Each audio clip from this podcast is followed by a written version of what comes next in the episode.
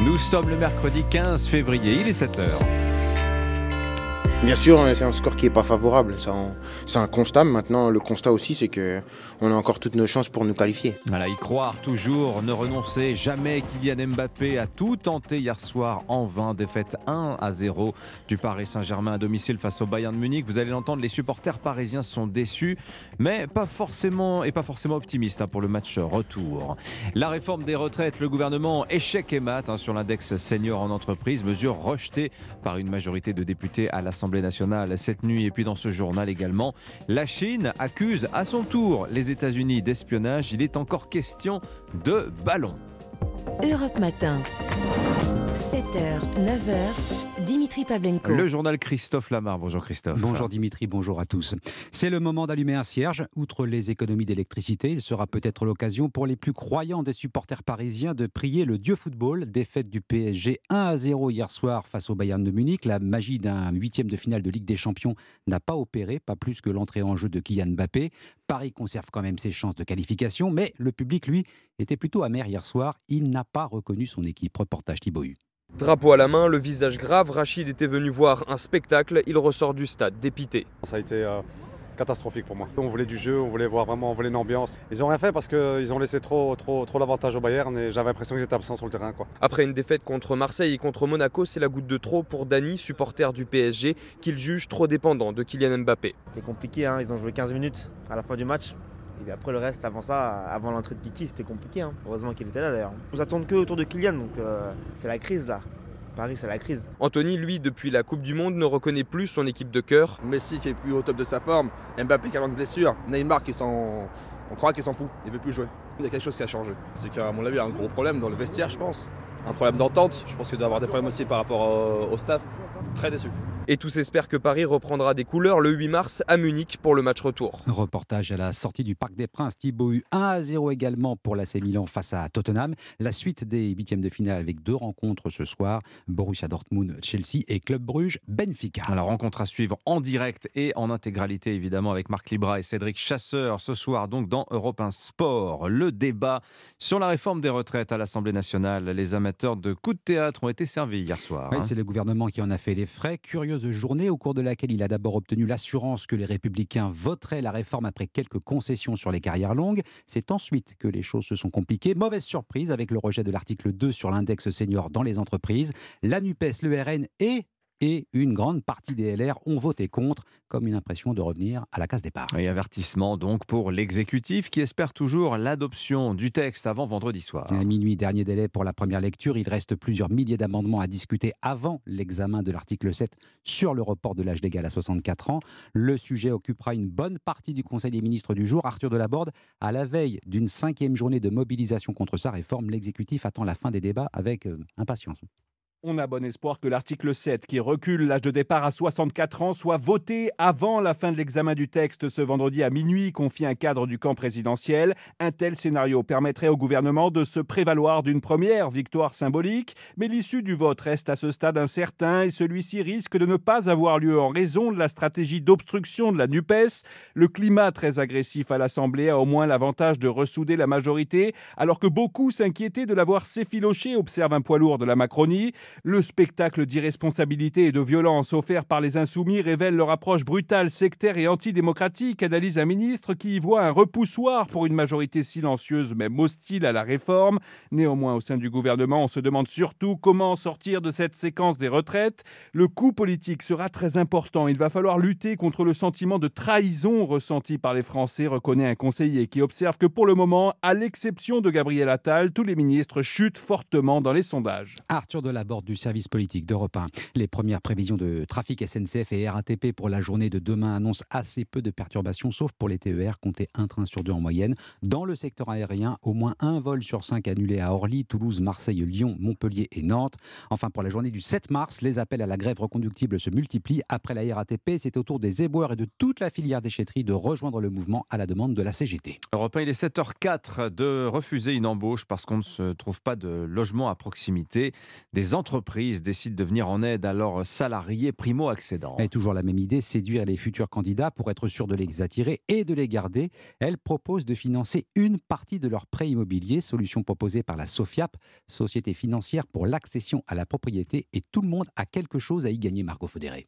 Grâce à l'aide d'Engie, son employeur, Camilla a pu faire un emprunt à hauteur de 400 000 euros en octobre pour un appartement de 44 mètres carrés à Paris. Ce dispositif lui permet d'économiser entre 6 000 et 8 000 euros sur les intérêts. Engie paye une partie des intérêts sur 30 000 euros. Les prêts ont une durée de 20 ans et après j'ai un autre prêt complémentaire. Et cette aide renforce aussi son attachement à l'entreprise. L'attachement, ça passe par plusieurs choses. Là, c'est un facteur économique. Si je quitte Engie, je perds la subvention. Pour attirer les talents, d'autres entreprises réfléchissent sérieusement à mettre en place le dispositif, comme l'éditeur de logiciel Sage, raconte Marie-Claude Chazot, DRH Europe du groupe. Si vous faites des augmentations de salaire, il y a un coût pour le salarié, il y a un coût pour l'employeur. Dans le cadre de la prise en charge des intérêts, l'entreprise va payer des charges sociales dessus. Mais on peut considérer que c'est minime par rapport au gain que ça peut avoir pour le salarié. L'offre a de quoi intéresser. D'après une étude Opinionway, près de 6 actifs sur 10 âgés de 25 à 40 ans sont prêts à changer d'entreprise si on leur propose une aide pour devenir propriétaire de leur logement. Margot Faudéré du service économie d'Europe 1. Et puis cette affaire des ballons, des objets volants non identifiés dans le sol, dans le nuage, dans le ciel américain, pardon. Les États-Unis temporisent, mais le mal est fait. Hein. on est un peu embarrassé à la Maison Blanche. Les trois ovnis abattus ce week-end étaient peut-être inoffensifs, affirme Washington. Les Chinois n'y sont peut-être pour rien. Trop tard.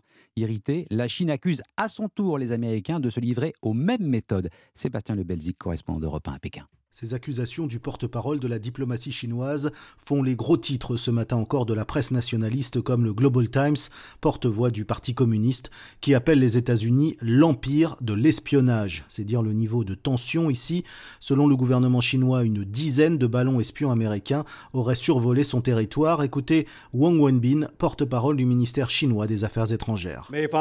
Depuis le mois de mai de l'année dernière, sans l'approbation des autorités chinoises, les États-Unis ont lancé plusieurs ballons qui ont survolé illégalement l'espace aérien de la Chine à au moins dix reprises. La partie américaine doit mener une enquête approfondie et fournir une explication à la Chine. Des médias chinois ont également rapporté qu'un objet volant non identifié avait été repéré ces derniers jours au large des côtes chinoises et que l'armée se préparait à l'abattre. Washington dément pour sa part ces survols de la Chine. Pékin, Sébastien Le Belzic, Europe 1. Près de 40 000 morts, bilan toujours provisoire en Turquie et en Syrie, situation humanitaire proche de la catastrophe, notamment côté syrien. Il faut réunir 400 millions de dollars le plus vite possible pour venir en aide à la population. Demande officielle des Nations Unies adressée aux États membres de l'organisation. Et puis à un an et demi de la réouverture de Notre-Dame de Paris, une exposition permet de suivre en direct l'avancée de la rénovation de la cathédrale. Le grand orgue, les vitraux, les sculptures des douze apôtres, autant d'objets récupérés et restaurés pour certains. Ils attendent la fin des travaux pour réintégrer la cathédrale. Et eh bien, c'est l'occasion ou jamais de les voir de très près à la Cité de l'Architecture à Paris. Marie Jiquel a tenté l'expérience. Reportage. Il ouvre le parcours tout cabossé après sa chute de 96 mètres. Le plus très fier coq de la flèche de Notre-Dame ne chantera plus et laissera sa place privilégiée à un autre coq en cuivre. Mais à l'intérieur de Notre-Dame, l'orgue résonnera bien à nouveau, comme le prouvent quelques-uns de ces 8000 tuyaux et exposé. L'instrument, l'un des plus imposants d'Europe, a été épargné par les flammes et l'eau, mais pas par la poussière. Les personnes qui restaurent et nettoient l'orgue euh, s'appellent des facteurs d'orgue. Ils ont été trois ateliers de facteurs d'orgue à travailler, tous situés dans le sud de la France. Lisa Bergugna, co-commissaire de l'exposition. Le grand orgue de la cathédrale est composé de différents matériaux. Vous avez des tuyaux en bois, des tuyaux en étain, des tuyaux en plomb. Le grand orgue sera remonté d'ici un an, mais il faudra bien six mois pour harmoniser l'instrument pendant la nuit car l'opération doit se faire dans le silence le plus total. Marie Jiquel, l'exposition Notre-Dame des bâtisseurs aux restaurateurs, c'est jusqu'au printemps 2024 à la Cité de l'Architecture à Paris. Merci beaucoup Christophe Lamar. On vous retrouve tout à l'heure à 8h30. On va revivre dans le quart d'heure qui vient sur Europe 1 un discours historique, souvenez-vous. C'est un vieux pays. La France d'un vieux continent comme le mien, l'Europe qui vous le dit aujourd'hui. Il y a une alternative à la guerre. Voilà, Dominique de Villepin au Conseil de sécurité des Nations Unies, c'était il y a 20 ans pile. Et puis l'édito éco sur Europe 1. La mode dans les grandes entreprises est au rachat d'actions. 1000 milliards dépensés par, rien qu'aux États-Unis l'an dernier. Alors à quoi ça sert? Est-ce que le capitalisme tourne en rond? Nicolas Bouzou dans moins de 10 minutes. Europe Matin, Dimitri Pavlenko. C'est le mystère qui tient en haleine la planète. D'où viennent, que faisaient ces objets volants abattus dans le ciel nord-américain? Un ballon chinois et trois ovnis, objets volants non identifiés. Alors attention, j'ai pas dit extraterrestres, mais après tout, pourquoi pas? Expliquer il y a quelques jours le commandant en chef du NORAD, le commandement de la défense aérospatiale d'Amérique du Nord. Le général Christophe Gomard est là pour nous éclairer. Bonjour général. Bonjour. Bienvenue sur Europe 1. Je rappelle que vous êtes Merci. ancien chef du renseignement militaire. Alors je vous pose tout de suite la question de sérieux. Cette affaire de ballon, euh, ballon chinois, vous dites que ce sont des, des lubies américaines, la Chine, les petits hommes verts, ou bien le militaire que vous êtes, l'espion aussi, il voit quelque chose d'important. Alors, j'y vois quelque chose d'important, oui, parce que euh, c'est un bon moyen. Les ballons, il en a toujours existé, des ballons sondes météorologiques qui volent à ces altitudes, effectivement, dans lesquelles on a trouvé le premier ballon chinois. Les autres ont volé visiblement euh, plus bas avant d'être euh, Hmm. abattus. Oui, c'est important ces histoires d'altitude. Alors, le premier ballon, 18 000 mètres. 18 km, les suivants c'est euh, autour de 12 000 mètres et le dernier assez bas, 6 000 mètres. C'est important parce qu'on n'est pas toujours dans, les- on pas dans les mêmes classes d'espace. hein. Non, absolument. C'est-à-dire que jusqu'à 20 km, en fait, c'est l'espace aérien qui est contrôlé par les pays euh, qui, sont, qui sont au sol. Au-dessus de 20 km jusqu'à 100 km, en fait, c'est un espace qui n'est pas vraiment géré. Et au-dessus de 100 km, on est dans l'espace, c'est tout le monde des satellites.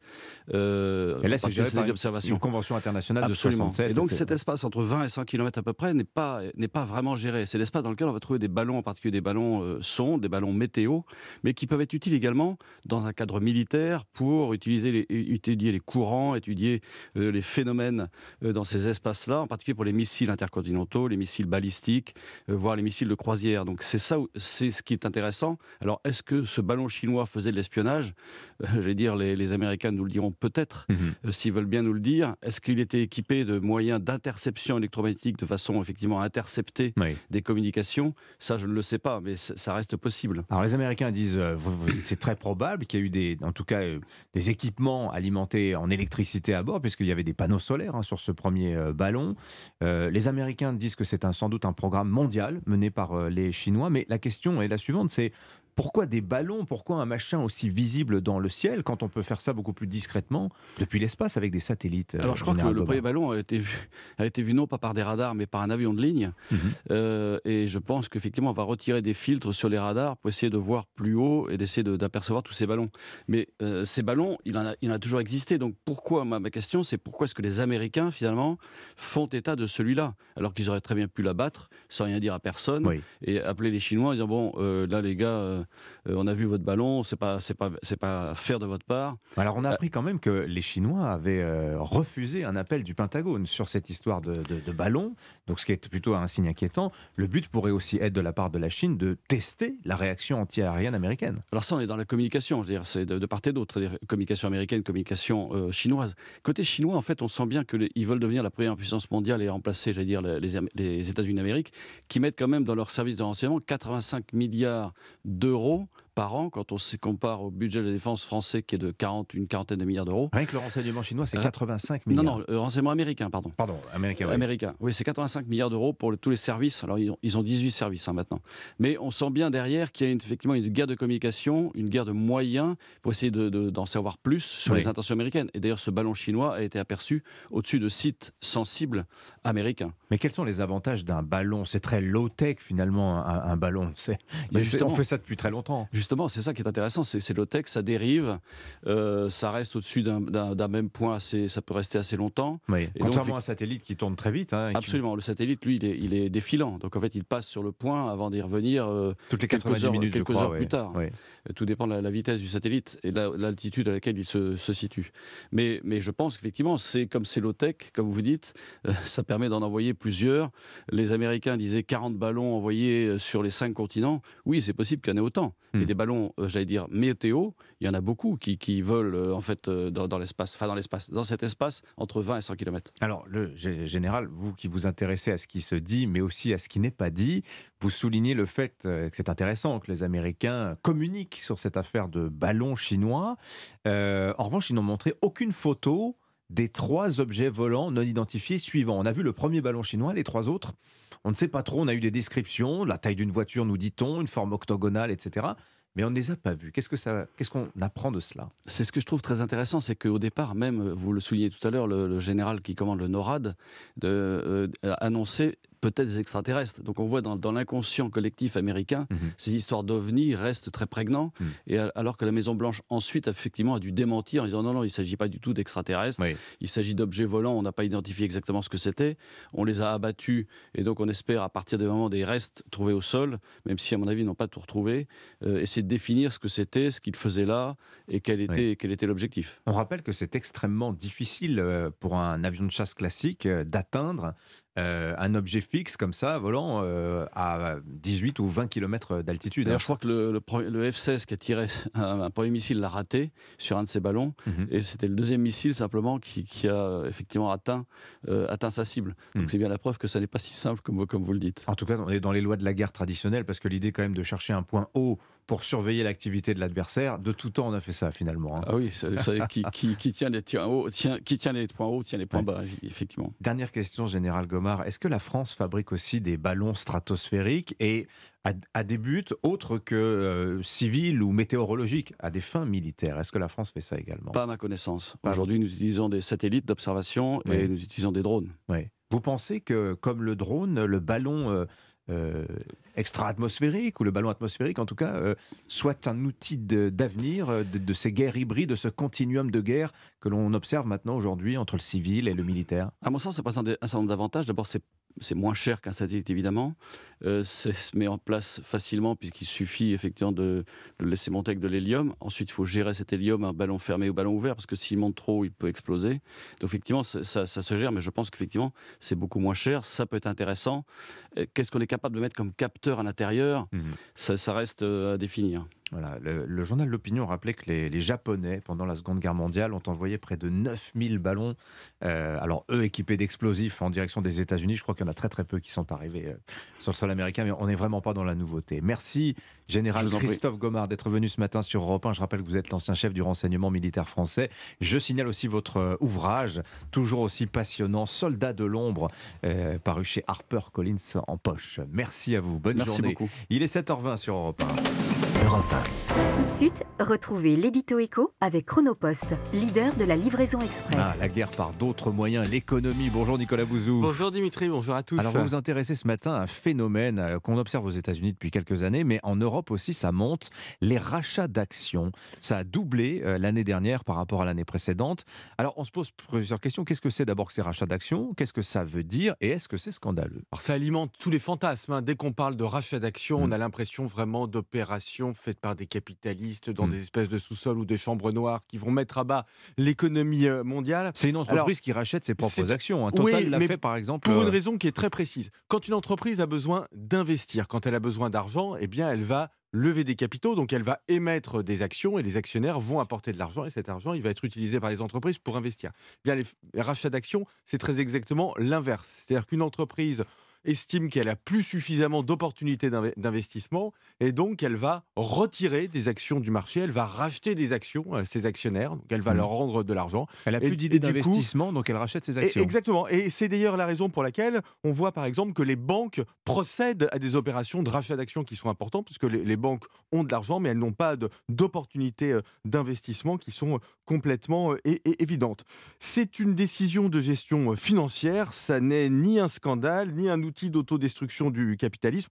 Même si les montants en jeu semblent faramineux, je vous promets, tout va bien. Non, mais c'est, oui, c'est plus de 1000 milliards rien qu'aux États-Unis euh, l'an dernier. Les montants sont importants. Et alors, ça fait scandale aussi parce que certains se disent bon, euh, quand on veut pas verser trop de dividendes à ses actionnaires, bah, qu'est-ce qu'on fait? On rachète les actions, ça fait monter le cours. Eh, vous avez raison, euh, Dimitri. En fait, racheter les actions ou verser des dividendes, ce sont deux façons différentes hein, de donner de l'argent aux actionnaires. Et d'ailleurs, sur les dividendes aussi, il y a énormément de fantasmes, puisqu'on entend notamment les insoumis critiquer en permanence ces entreprises du CAC 40 qui versent des milliards de dividendes. Alors un pactole à taxer. Euh, exactement. Alors ils sont déjà très taxés euh, en France d'ailleurs, mais euh, en fait on cite toujours des chiffres sans les rendre véritablement interprétables. Alors je vais vous donner des ordres de grandeur. Si vous regardez la richesse nationale en France, hein, la valeur ajoutée, la part des dividendes dans cette richesse créée tous les ans en France, elle est de l'ordre de 5 c'est l'un des taux les plus bas euh, en Europe. Euh, L'Espagne est à 6% de dividendes dans la richesse nationale, l'Allemagne à 13%, ah l'Italie à plus de 17%. On voit que la situation française n'est ni spectaculaire ni scandaleuse et les dividendes ne sont pris ni au salaire ni aux investissements. Et je vous le promets, Dimitri, les problèmes économiques de la France n'ont pas grand-chose à voir ni avec les rachats d'actions, ni avec les dividendes. Signature européen, Nicolas Bouzou. Merci beaucoup, À demain. Nicolas. À demain, 7h23. C'était l'édito écho avec Chronopost. Chronopost, le leader de la livraison express et partenaire des entreprises françaises. Rendez-vous sur chronopost.fr. L'essentiel de l'actualité sur Europe 1 à 7h23, le journal permanent. Alban Le Prince. Premier revers du gouvernement à l'Assemblée sur les retraites. Après trois jours de débat, les députés ont rejeté l'article 2 sur l'index des seniors, avec notamment 38 voix républicains contre, alors qu'Elisabeth Borne venait de dévoiler de nouvelles concessions sur les carrières longues. Pour l'heure, syndicats et exécutifs se préparent pour l'acte 5. Demain, les autorités prévoient 650 000 manifestants maximum. Peu de perturbations également dans les trains. 4 TGV sur 5, 1 TER sur 2. Dans ce contexte de violences récurrentes contre les élus, on apprend qu'une enquête préliminaire a été ouverte le 11 février suite à une plainte déposée par l'insoumis Louis Boyard après la publication de données personnelles et de messages menaçants sur des boucles Telegram. Et puis les Nations Unies lancent un appel d'urgence au don de près de 400 millions de dollars pour aider les sinistrés du séisme en Syrie. Un autre est en préparation pour la Turquie. Le dernier bilan fait état de près de 40 000 morts. Cet adversaire, c'est le monde de la finance. Colonna n'était pas armé, il n'a pas opposé de résistance. C'est bien elle qui a écrit Omar m'a tué. Voici les Rolling Stones. C'est l'heure du jour où votre plongée quotidienne dans la boîte à souvenirs d'Europe 1. Bonjour Lord d'Autriche. Bonjour Dimitri, bonjour à tous. Il y a 20 ans, peut-être bien la plus grande manifestation publique de l'histoire contre la guerre en Irak. Le 15 février 2003, des millions de personnes descendent dans la rue dans 60 pays et plus de 600 villes. Oui, l'intervention américaine en Irak est alors imminente. Dix jours plus tôt, le secrétaire d'État américain Colin Powell justifiait la guerre devant les Nations Unies, une guerre contre le terrorisme. Et en opposition arrivent ces manifestations pacifistes à travers la planète, comme ici à Rome, en Italie. La guerre, c'est aberrant. Et, et chez vous, votre- vos parents pensent la même chose que vous? Non, mon père, le contraire absolu. Et alors, je ne lui parle pas? Je crois vraiment que c'est un grand signal euh, qui va arriver aux États-Unis. Les Canadiens bravent un froid polaire de moins 20 degrés pour défiler à Montréal. Les Américains aussi, opposés à la politique du président Bush, se font entendre. C'est honteux, la politique de Bush. Mais heureusement que l'Europe a montré aux Américains qu'ils n'étaient pas pour cette guerre. À l'époque, Paris, Berlin et Moscou lancent un appel solennel pour éviter la guerre. Alors cette mobilisation pa- pacifiste planétaire va-t-elle faire bouger George Bush, infléchir la position américaine sur l'Irak? C'est la question qui se pose à l'époque. hein. Oui, les pays qui veulent éviter la guerre, comme la France, proposent d'envoyer des observateurs pour vérifier que le désarmement de l'Irak a bien lieu. Le ministre français des Affaires étrangères, Dominique de Villepin, prend la parole. L'usage de la force ne se justifie pas aujourd'hui. Une telle intervention pourrait avoir des conséquences incalculables pour la stabilité de cette région meurtrie et fragile. Un mois plus tard, 16 mars 2003, l'Américain Bush, le Britannique Blair et l'Espagnol Aznar sont face à l'hostilité de leur opinion publique. Ils se retrouvent sur l'archipel des Açores pour un sommet de la dernière chance. Il y a à nouveau des manifestations comme à Paris. Il suffit d'un fou dans un pays pour que les choses se déclenchent quand même. Le fou, c'est George Bush. Oui, et la démocratie, elle est où? On a l'impression d'être dans des démocraties et finalement, le résultat nous montre le contraire. Quatre jours plus tard, le 20 mars 2003, la guerre en Irak est déclenchée par les États-Unis. Elle va durer huit ans. Merci Lord d'Autriche pour ce bain de mémoire grâce aux archives sonores d'Europe 1. Je vous rappelle, 8h15, ne manquez pas un invité exceptionnel. C'est une première dans l'histoire d'Europe 1. Entretien avec une IA, ChatGPT au micro de Sonia Mabrouk, l'agent conversationnel qui répond à tout en quelques secondes. Et puis décryptage de l'entretien juste après avec euh, le spécialiste Olivier Babot. Le journal de 7h30 dans moins de 3 minutes. On va parler de la billetterie des Jeux Olympiques 2024. Elle ouvre ce mercredi. À tout de suite. Europe Matin, 7h, 9h, Dimitri Pavlenko. À la une, c'est le jour J pour la billetterie des Jeux Olympiques de Paris 2024. Elle ouvre ce matin pour les heureux élus tirés au sort. Le mois dernier, Europe 1 a rencontré quelques vénards. Dans ce journal, nous irons également en Turquie à rejoindre l'envoyé spécial d'Europe 1, Wilfried de Villers. Neuf jours après les séismes, les secours commencent à quitter les zones détruites. Et puis, le défi de la cicatrice. Vous connaissez C'est la nouvelle bêtise qui circule sur TikTok. Un jeu dangereux. On va vous expliquer pourquoi. Europe 1. Le journal Roman Oquet. Bonjour Roman. Bonjour à tous. Un an, cinq mois et onze jours. L'hymne L'hymne olympique qui résonnera au cœur de Paris 26 juillet 2024, cérémonie d'ouverture des Jeux olympiques. Eh bien la billetterie de la compétition ouvre là, aujourd'hui. Alors attendez, je vous arrête pour tout le monde, non. Il fallait s'inscrire au préalable, 3 millions de candidats et en plus être tiré au sort. C'est le cas justement de Charlotte et Magali. Chloé Lagadou a rencontré ces chanceuses qui pourront acheter leur sésame ce matin avec quand même un sacré mode d'emploi. Reportage Europe 1 et vous.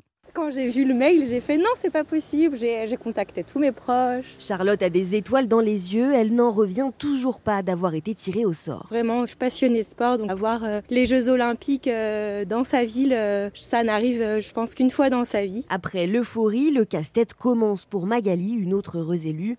Elle a 48 heures pour constituer son pack et sélectionner trois disciplines. J'ai déjà choisi l'escrime au Grand Palais. Il y a le biche volé à la Tour Eiffel et l'équitation à Versailles. Je me dis aussi que c'est l'occasion de découvrir de nouveaux sports. Je pense à l'escalade, je pense au tir à l'arc. Euh, c'est formidable de voir des sports qu'on n'aurait peut-être pas vus. Mais avant de pouvoir acheter ses billets en ligne, Magali doit se renseigner sur la marche à suivre. Il faut quand même euh, préparer. Euh, la grille tarifaire, c'est 82 pages et les règles pour se préparer à la réservation, c'est une trentaine de pages.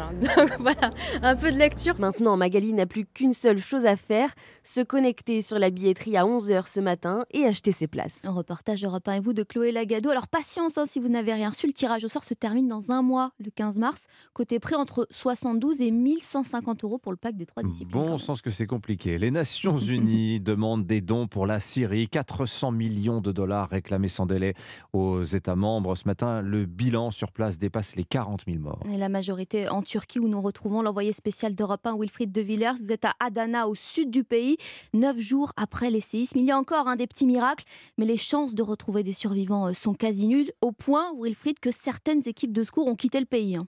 Oui, les sauveteurs espagnols et des équipes algériennes ont arrêté leurs opérations de recherche. Alors il y a bien quelques motifs de consolation, hein, même s'ils sont rares. Quatre personnes ont été secourues hier, dont deux à Antakya, l'une des villes les plus touchées par le séisme. Cela faisait plus de 210 heures qu'elles étaient bloquées sous les décombres.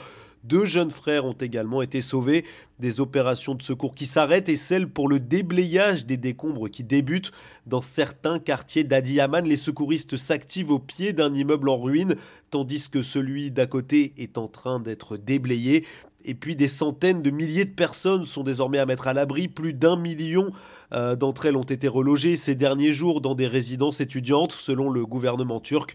D'autres sont hébergées dans des camps de fortune dressés à la hâte 400 000 rescapés ont été évacués des régions dévastées ces derniers jours. Wilfried de Villers, envoyé spécial d'Europe 1 à Adana en Turquie. 7h34, absent des cortèges syndicaux, syndicaux pardon, discrets dans l'hémicycle. Mais où sont donc passés les députés du Rassemblement national? Oui, car dans la bataille sur la réforme, c'est la NUPES qui occupe bruyamment l'Assemblée nationale depuis 10 jours. Le parti de Marine Le Pen est lui euh, aussi opposé au texte du gouvernement, mais opte pour une autre stratégie assez risquée, Alexandre Chauveau. Oui, pourtant l'Assemblée devait être pour le RN le lieu de l'opposition à cette réforme, mais le temps de parole est limité, conséquence directe des milliers d'amendements déposés par la NUPES qui monopolise jusqu'ici les débats. On ne les entend absolument pas, s'étonne presque une députée écologiste. Au gouvernement, c'est le niveau des députés RN qui interroge. Rien n'est clair dans leurs propositions, tacle un ministre de premier plan. Alors au sein du parti, pas question pour autant de changer de stratégie. Les troupes de Marine Le Pen comptent profiter indirectement de l'attitude décriée de la gauche, comme l'explique Jean-Philippe Tanguy, député de la Somme. Quand je lis que la multiplication des amendements serait une preuve de travail, non, vous savez, photocopier 10 euh, 000 fois le même amendement, c'est pas une preuve de travail et surtout, ça empêche de voter contre. Donc nous, on est cohérents. C'est pour parler, pour parler, vous savez, euh, les gens, ils n'aiment pas qu'on bavasse, hein, ils aiment qu'on agisse. Et pour s'opposer à la réforme, le RN espère pouvoir débattre de l'article 7 qui recule l'âge de départ à 64 ans, ce qui rend le parti dépendant de la gauche et du retrait éventuel de ses amendements. En attendant, le Rassemblement national ne peut intervenir que par l'intermédiaire de rappel au règlement. Alexandre Chauveau, demain cinquième journée d'action euh, contre euh, le texte du gouvernement et moins de pagaille dans les transports a priori. 4 TGV sur 5 et la moitié des TER sur les rails. Un tiers des vols annulés en revanche à l'aéroport d'Orly et en région, Marseille, Toulouse, Nantes ou Montpellier. Alors pas de perturbation en revanche sur Air Europe 1. On vous parle ce matin de l'avion de demain. Oui, un avion avec euh, des ailes d'albatros, pourquoi pas, Airbus planche dessus et dans le moteur des biocarburants plus propres. Le gouvernement veut même créer une filière française avec un groupe de travail lancé hier. Baptiste Morin, faire voler les avions avec de l'huile de friture, c'est crédible? Oui, les moteurs des avions de lignes actuels peuvent déjà voler avec du biocarburant, des huiles de cuisson, des graisses animales. Nicolas Geland est expert carburant pour le motoriste aéronautique français Safran. Tous les aéronefs actuels peuvent utiliser jusqu'à 50% de ce carburant durable et ceci sans aucune modification. Personne ne peut s'en rendre compte parce que c'est totalement transparent. À la clé, une diminution des émissions de gaz à effet de serre pouvant aller jusqu'à 80%. Le problème, c'est le prix du biocarburant, 3 à 4 fois plus cher que le kérosène. Pour le faire baisser, la production doit augmenter. Une première étape sera franchie en 2025 sur le site Total Énergie de Grand Puy, comme l'explique Valérie Groff, directrice des carburants renouvelables chez Total Énergie. Sur ce site de Grand Puy, il y a un projet de bioraffinerie qui va produire 210 000 tonnes. Ça sera évidemment la première production française de taille significative. Mais le problème, c'est aussi la réglementation européenne. Elle ne fixe qu'à 6% le taux de biocarburant obligatoire sur chaque vol à l'horizon 2030. Baptiste Morin, 7h37, si vous êtes parent, vous avez peut-être remarqué ça sur le visage de vos ados, une marque rouge sur la pommette. On appelle ça le défi de la cicatrice. L'idée, c'est de se pincer très fort la joue pour laisser une trace. Un nouveau jeu né sur le réseau social TikTok, dangereux, pas très futé. Nina Droff a trouvé des milliers de photos et vidéos.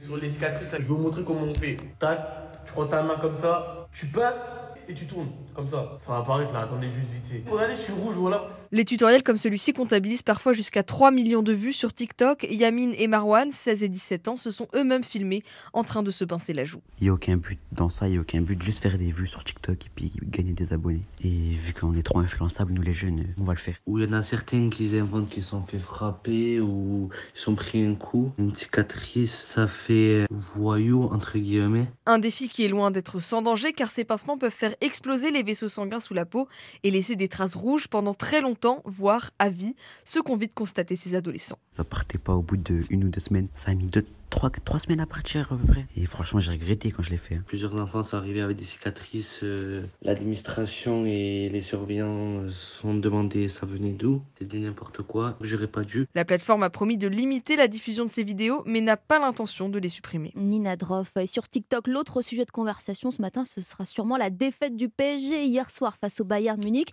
1-0 pour ce huitième de finale de Ligue des Champions. Et oui, vous l'avez vécu en direct avec l'équipe d'Europe 1 Sport qui vous propose ce soir un entretien exclusif au micro de Jacques Vendroux. Oui, Antoine Comboiré, coach de Nantes, car qui l'eût cru Les Canaries affrontent demain le Padre italien du foot, la Juventus Turin, barrage de la Ligue Europa. Bah, la Juve, c'est un des plus grands clubs au monde, hein, c'est mythique. Et c'est vrai que moi, me retrouver avec mon club, le FC Nantes, affronter ce grand club mythique, euh, c'est exceptionnel. C'est quelque chose de grand. Je suis en train de me dire que je, vis quelque chose de grand et j'espère qu'avec Nantes, on va pouvoir montrer qu'on est capable de travailler bien aussi. Antoine Comboiré, entraîneur de Nantes, euh, un interview à retrouver en intégralité dans Europe 1 Sport ce soir Ah, dès il, a- 20h. il a les yeux du fan, Antoine Comboiré. Non, non, non, non, il faut les battre, il faut les battre, ces Italiens. Ça va rappeler des Merci. bons souvenirs aux supporters euh, Vous nantais. avez raison. Merci beaucoup, Roman Oquet. C'était votre journal. Dans 10 minutes à suivre, l'édito politique sur Europe 1 avec le Figaro. Et si l'homme clé de la réforme des retraites n'était pas Laurent Berger, mais Aurélien Pradier, l'analyse de Vincent Trémollet de Villers à 7h53. Avant cela, Vincent Hervouette nous emmènera à Bruxelles. Le New York Times traîne la Commission européenne en justice sur les commandes de vaccins anti-Covid. A tout de suite. Europe Matin, Dans un instant sur Europe 1, votre page culture, les sorties ciné de la semaine, Laurie Choleva. Bonjour Laurie. Bonjour Dimitri, forcément la sortie du nouveau Marvel, Ant-Man. Ah, ouais, bah, il y a un super héros aussi dans le livre qu'a choisi Nicolas Caron, un conteur de saumon. Oui, Oui, un peu, tiens. C'est un compte, hein. roman qui se passe au Canada, effectivement. Et Ouais. c'est magique. Allez, à tout de suite. Mais d'abord, Vincent Hervouette. Tout de suite, retrouvez l'édito international avec Chronopost, l'expert de vos livraisons internationales. Bonjour Vincent.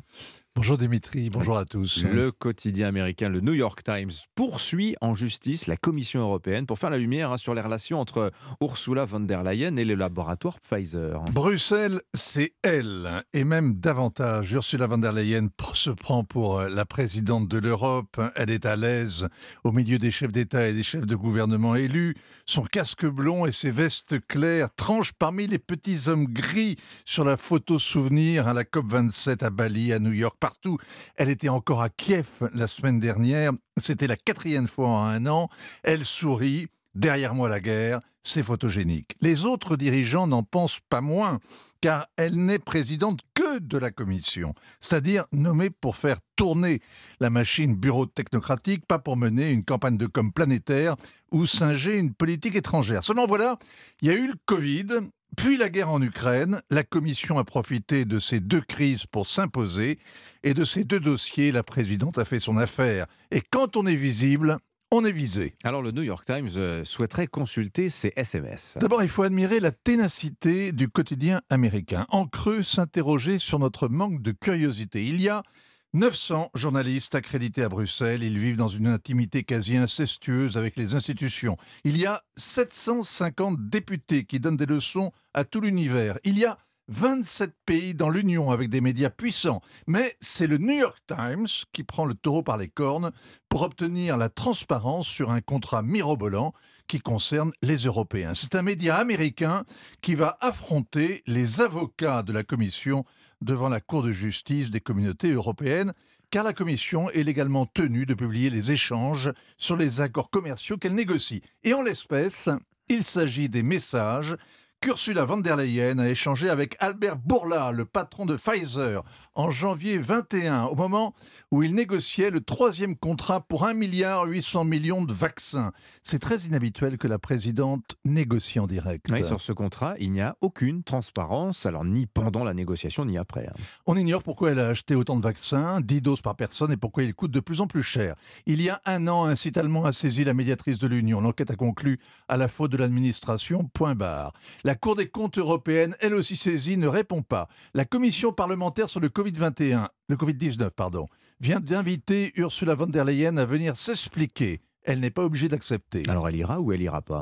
Mais avec le Qatargate, il y a un soupçon de corruption qui gêne tout le monde à Bruxelles et qui incite à faire moins de cachotterie. Mais c'est la vice-présidente du Parlement qui est derrière les barreaux. Et les eurodéputés perdent cette supériorité morale dont ils tiraient tant de superbe. La Commission, elle, est en position de force, avec le risque évidemment que les Américains s'habituent à appeler la présidente Ursula von der Pfizer. Bien, bien vu, merci. Signature Vincent Hervouette. Signature Europa. Il est 7h46. C'était l'édito international avec Chronopost. Chronopost, le leader de la livraison express et partenaire des PME à l'international. Rendez-vous sur chronopost.fr. Europe Allez, Matin. place à la culture. Nicolas Caro ce matin pour le livre du jour. Vous nous avez choisi un livre magique, m'avez-vous dit. Ça s'appelle Les Mangeurs de nuit aux éditions de l'Observatoire. Signé Marie Charelle, elle est française, mais son roman se passe au Canada, première moitié du XXe siècle, entre les années 20 et 50. Mais le Canada, le vrai, Colombie-Britannique. Le corps massif de la bête emporte le sien, écrit-elle. Et ils plongent tous les deux dans la rivière. C'est toujours bien de commencer une histoire au cœur de l'action, mais là, c'est carrément une jeune fille qui se bat contre un ours. Autant vous dire qu'elle fait pas trop le poids. Mais il la tue Attendez, on va voir. C'était une fausse ouverture. La page d'après, on rencontre Jack, un creek walker, c'est-à-dire une sorte de trappeur, un type chargé de compter les saumons pour le compte du gouvernement. Quel on appelle beau ça, métier. ouais. Et on appelle ça aussi un marcheur de ruisseau. C'est joli. Il est un peu rustre, un peu bourru. Il vit seul avec ses chiens, mais c'est un type droit, plein de blessures mentales, inspiré des légendes amérindiennes. La jeune fille de tout à l'heure, je peux vous le dire, c'est Anna, une fille d'immigrés japonais. Sa mère est arrivée au Canada pour se marier avec un homme soi-disant très riche, mais pas du tout. En fait, il était riche, oui, mais de rêves et de poésie quand même, qu'il a transmis à Anna. Au passage, c'est aussi un livre sur cette histoire incroyable et terrible de l'immigration japonaise au Canada. Je connaissais pas du tout, et ben c'est pas du tout à la gloire du Canada. Euh, vous nous aviez parlé de magie. Elle est où la magie là Elle arrive. Ces deux êtres se rencontrent justement parce que Jack trouve Anna dans la rivière après l'attaque de l'ours. Et la magie, elle est dans les contes et légendes qui émaillent ce roman, mais aussi chez Anna. L'ours qui l'a attaqué n'était pas un ours de base, mais un ours esprit. Et elle a Ah. reçu à ce moment-là des dons. Et puis la magie est aussi dans les mangeurs de nuit. Oui. Ça, vous découvrirez par vous-même ce que c'est. Les mangeurs de nuit. Il y a ça dans Game of Thrones aussi. Oui, c'est vrai, vous avez raison. Dans Oui. les marcheurs. ah oui, euh, les marcheurs de. Oui, mais c'est. Oui. La garde de Bon. nuit. La garde de nuit, voilà, merci. Il y, avait, la- il y avait nuit dedans. Marie Charelle, qui, est, qui est journaliste au Monde d'ailleurs, hein, Oui, accessoirement, absolument. Oh là outre, là, oui. outre le fait qu'elle ait écrit écrivaine, écrivain, écrivain, très bien, autrice, autrice, comme, Auteur, comme on ça. dit maintenant. On Les sorties le ciné, Laurie Choleva, le plus minuscule des super-héros de la Marvel, revient au cinéma. Ben oui, l'ami des fourmis, Scott Lang, aka Ant-Man, qui revient pour une toute nouvelle aventure dans Ant-Man et la guêpe Guantamania. Vous l'aurez euh, compris au titre ou pas, hein, dans ce troisième opus, le héros qui a la particularité donc de rétrécir va encore plus défier les lois de la physique en allant dans le royaume quantique, un monde infiniment petit qui regorge de mystères, mais surtout qui abrite le plus grand des dangers, c'est Kang, le conquérant. Qui êtes-vous? Je suis celui qui peut t'offrir la seule chose que tu désires. C'est-à-dire? Du temps. Ou tu me rapportes ce que je veux, ou tout ce à quoi tu tiens disparaîtra. Alors c'est toujours très efficace, hein, comme souvent avec euh, Marvel. Il y a tout, il y a des effets spéciaux impressionnants, cet univers unique et excitant. Et puis ce personnage, ce méchant, euh, ce, ce redoutable Kang, qui est quand même assez captivant. C'est un très bon divertissement et emmené par un casting de haut vol, quand même Paul Rudd qui reprend le rôle d'Ant-Man, Michael Douglas, Michelle Pfeiffer et petite surprise, c'est la cerise sur le gâteau, la présence de Bill Murray au casting. Ah bah tiens, Hollywood, quoi. ouais. Ouais. Euh, Mathieu Kassovitz est à l'affiche aussi. Il nous emmène cette fois dans l'espace. Avec un très très joli film, ça s'appelle L'astronaute de Nicolas Giraud, l'histoire d'un ingénieur en aéronautique aussi fou que passionné qui va décider de se construire lui-même une fusée pour aller dans l'espace. Depuis tout petit, je me vois là-haut. Je sais qu'il y a des risques. Mais imaginez. Le premier vol spatial habité amateur de l'histoire. Le vol spatial amateur. Oui, alors à ne pas reproduire hein, chez vous, ça peut, quand même être dangereux. Euh, mention spéciale vraiment pour ce film très singulier. Alors Mathieu Kassovitz, lui, il joue un ancien astronaute qui va aider ce personnage principal, joué par Nicolas Giraud, le réalisateur du film, à accomplir son rêve. C'est une métaphore poignante aussi sur l'histoire de ce réalisateur qui décide à un moment donné de faire un film français à petit budget sur un grand sujet, la conquête de l'espace. On est loin du cliché du, du film de science-fiction euh, plein d'effets spéciaux. C'est très joli, c'est juste et c'est très sincère. Il va y arriver ou pas? Ah bah, je pourrais vous donner la Ah, il veut la fin lui. avant le début. Il faut aller voir le Non film. mais là on sent la grande pro du, du- du cinéma qui vous balance pas, qui vous spoile pas. Merci Ah non, beaucoup. quand même.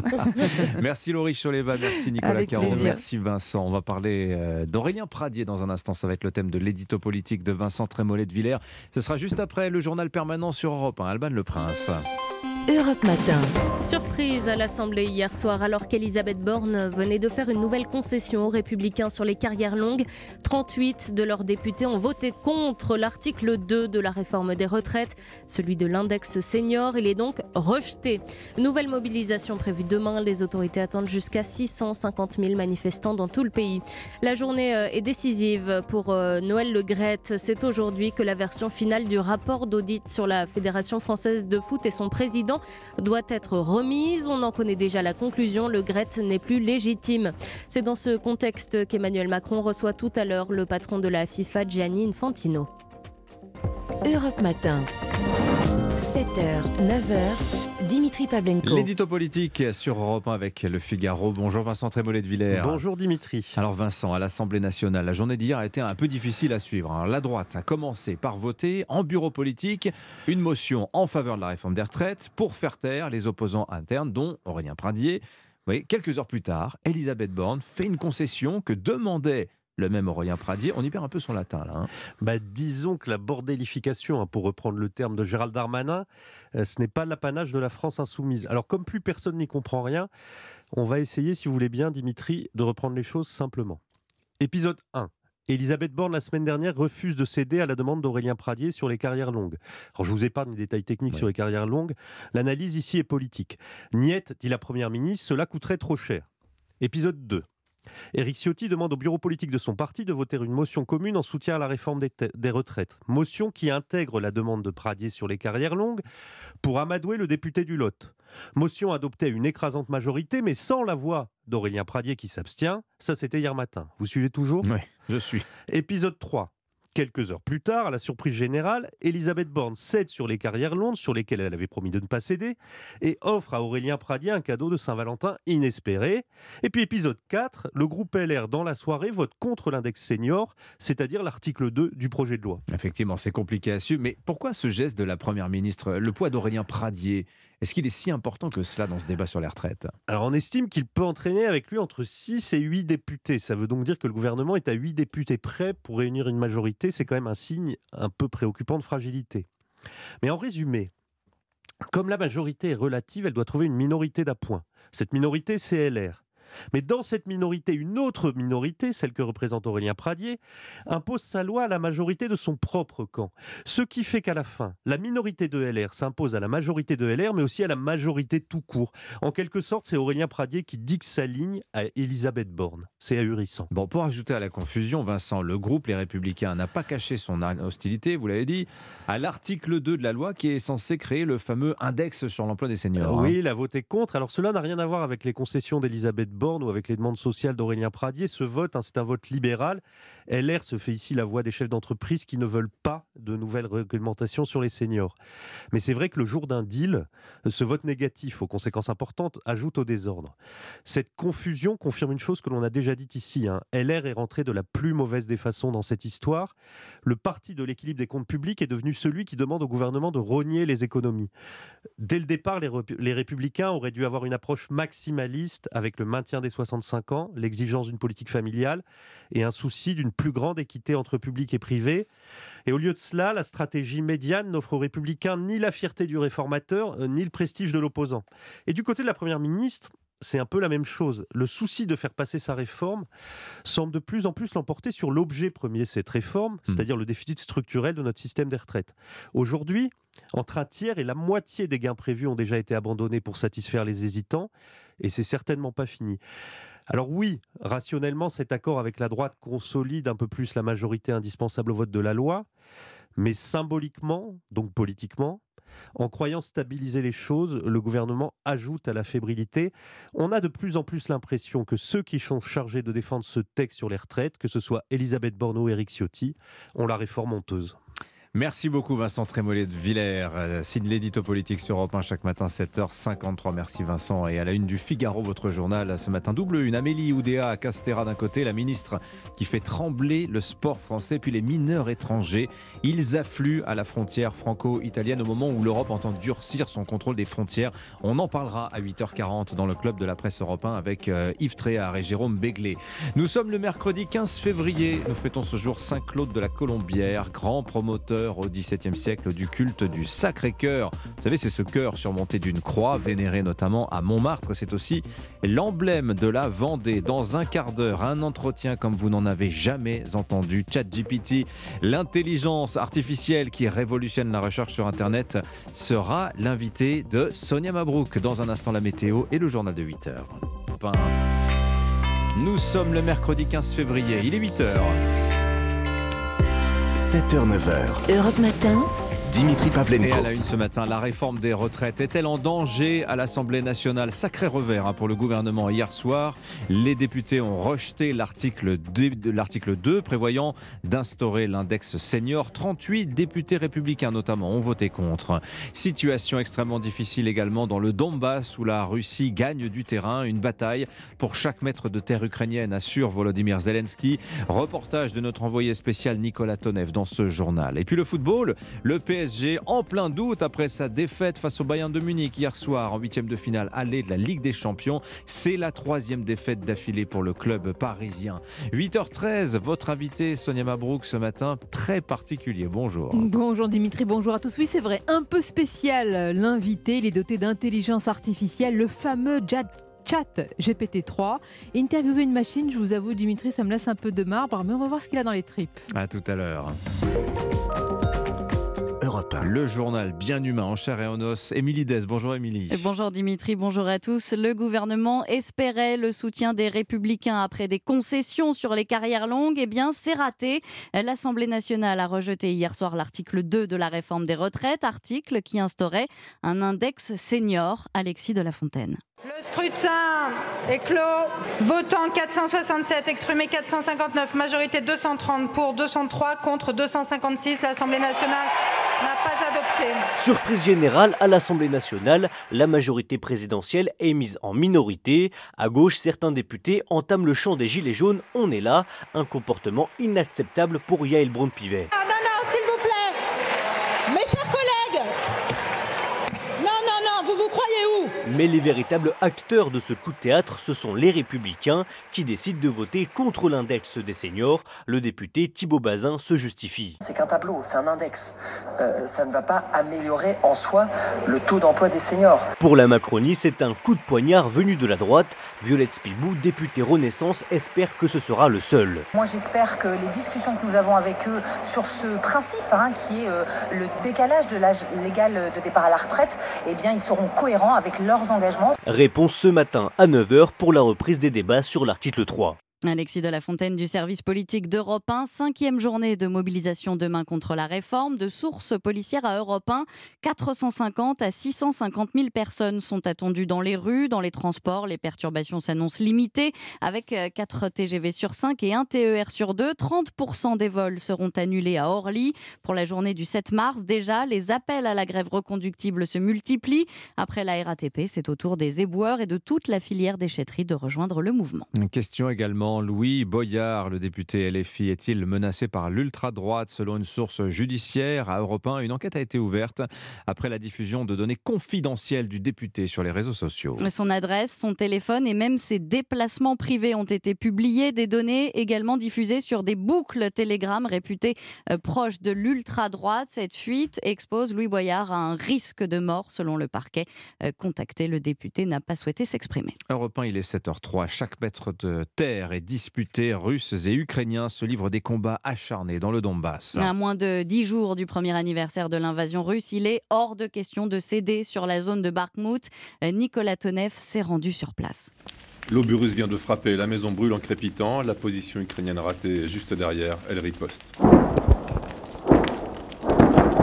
que quelques kilomètres pour Barmouth, aucun civil, nulle part, assis, une grand-mère qui disparaît derrière un portail. Grand-mère, vous êtes là Il y a des arrivées de tirs, ça vient de là-bas. Une voisine est morte, elle a pris un mortier qui l'a déchiré. Entré dans Barmouth, les militaires se déplacent à toute vitesse. Un malchanceux répare sa voiture immobilisée. On a cassé une roue sur un débris. On fait vite, c'est dangereux de vivre. Cette dame âgée demande de l'aide. Nous acceptons de la ramener chez elle, vers un quartier que l'on ne connaît pas. Elle habite au pire endroit, mamie.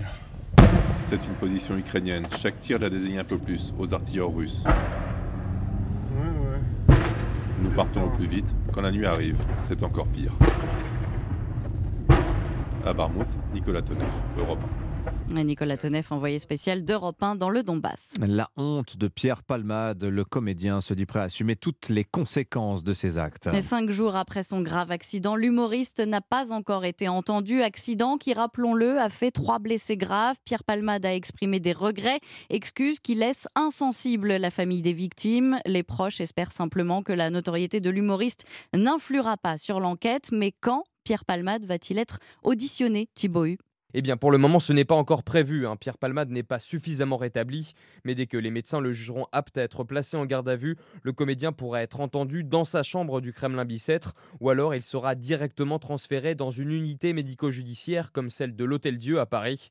Pour son premier interrogatoire, c'est d'abord l'accident qui va intéresser les enquêteurs. L'humoriste devra répondre à des questions simples. Êtes-vous Pierre Palmade? Étiez-vous au volant de la Peugeot 3008 Pourquoi votre véhicule s'est-il déporté sur la voie de gauche? Ils lui demanderont aussi qui étaient ses passagers, ceux qui ont pris la fuite à pied après la collision, mais aussi où et quand a-t-il consommé de la cocaïne. Ensuite, il sera reconvoqué, de nouveau placé en garde à vue, et Pierre Palmade devra cette fois s'expliquer sur le volet du trafic de stupéfiants. Thibaut pour Europe 1. Il est 8h06 euh, avec la crise Covid. Ils sont entrés dans notre quotidien. Les QR codes vont remplacer d'ici 2027 les euh, codes barres présents sur tous euh, les produits de grande consommation. Et la raison est simple ces petits carrés noirs et blancs peuvent contenir beaucoup plus d'informations. Mais alors, à quoi va ressembler ce QR code? Augmenté C'est le tuto de la rédaction avec Margot Fodéré. Imaginez-vous dans quelques années dans un supermarché. Terminez les codes barres à 13 chiffres sur votre paquet de pâtes ou sur votre shampoing. À la caisse, avec le scan achat, vous pourrez désormais scanner un QR code, un QR code augmenté GS1 du nom de l'organisme qui développe cette technologie. Il contiendra les mêmes informations que les codes barres actuels, essentiellement l'identité et le prix du produit, mais aussi beaucoup d'autres comme la date de péremption ou le numéro de l'eau. Pratique en cas de contamination, il suffira alors de scanner le QR code des produits contaminés pour les retirer de la vente. Surtout, en le scannant avec votre smartphone, ce QR code augmenté GS1 vous donnera accès à un lien Internet vers le site de la marque et vous pourrez y trouver tout un tas d'informations complémentaires, l'origine du produit, des conseils d'application ou même des suggestions de recettes. Et Margot Faudéré du service économie d'Europe 1. Le tuto de la rédaction d'Europe 1, la notice de l'info tous les matins dans votre journal de 8 heures. Il n'y a pas que les États-Unis, le Japon aurait également sur, euh, été survolé par des ballons espions chinois. Et Tokyo demande fermement au gouvernement chinois de confirmer les faits et ne veut pas qu'une telle situation se reproduise à l'avenir. L'affaire des ballons chinois aura au moins eu le mérite de mettre en avant l'intérêt stratégique de ces engins. Une aubaine pour la société Emeria basée à Toulouse. Elle est aujourd'hui la seule en Europe à développer des ballons manœuvrables. Reportage de Benjamin Peter.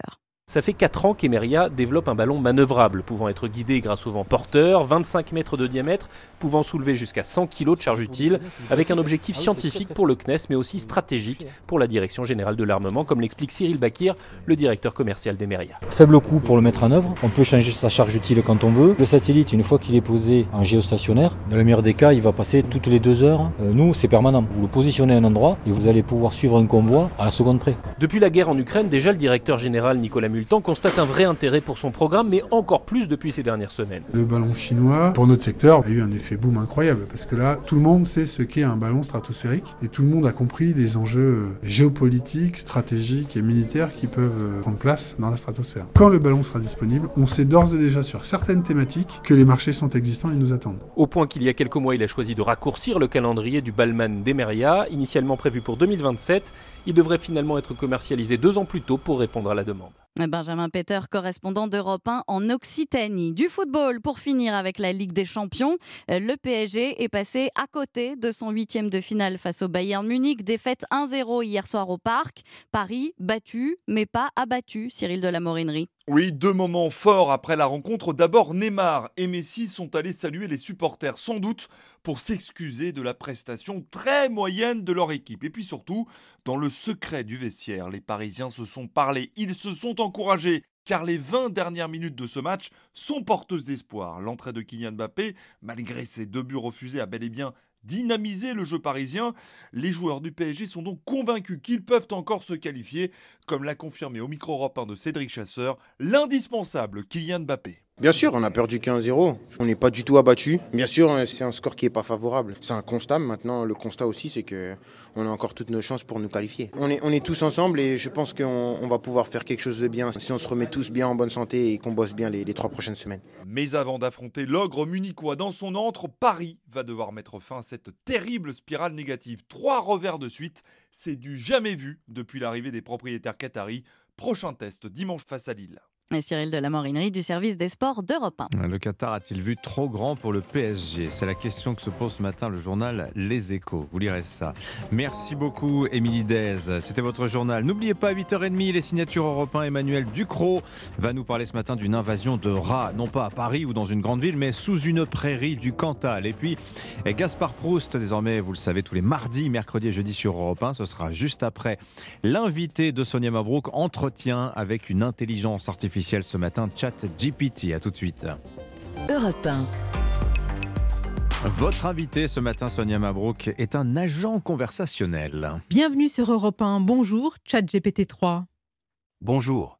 C'est la première fois que je vous reçois à l'antenne d'Europe 1, première fois que j'interroge une application d'intelligence artificielle. Ça me fait un peu bizarre, je vous l'avoue. Et vous, dans quel état d'esprit êtes-vous ce matin? En tant qu'application d'intelligence artificielle, je n'ai pas d'état d'esprit ou de sentiment. Je suis simplement conçu pour fournir des réponses informatives et utiles à vos questions. Je suis toujours prêt à vous aider. Et à vous offrir les informations les plus précises et à jour que je peux. Alors, qu'aimeriez-vous savoir aujourd'hui? Pensez-vous être totalement objectif dans vos réponses? Je suis programmé pour être le plus objectif possible dans mes réponses. Cependant, il est important de noter que les algorithmes qui me contrôlent sont basés sur les données d'apprentissage sur lesquelles j'ai été formé. Et ces données peuvent refléter les biais et les opinions précédents de ceux qui ont créé ces données. Mon objectivité dépend donc de la qualité et de l'objectivité des données d'entraînement qui m'ont été fournies. En fin de compte, c'est à vous, en tant qu'utilisateur, de juger de la pertinence et de la fiabilité de mes réponses. C'est ce que nous allons faire ce matin, ChatGPT3. Nous allons chercher à savoir si vous avez une matrice idéologique, un corpus de valeurs. Euh, tout d'abord, je voudrais que vous nous inventiez un poème féministe. Je peux essayer de fournir une réponse à votre demande. Voici un court poème féministe. Femmes de tout âge, de tout lieu, levons notre voix, montrons notre pouvoir. Nous sommes fortes, intelligentes et fières. Rejoignons nos mains, réclamons nos droits dans cette guerre. Il est important de noter que ce poème reflète ma compréhension du féminisme en tant qu'application d'intelligence artificielle. Que je peux être influencé par les données d'entraînement que j'ai reçues. Je peux également fournir des réponses basées sur des perspectives différentes ou plus spécifiques sur le féminisme si vous le souhaitez. Non, non, ça ira. C'est un joli poème que vous avez euh, composé.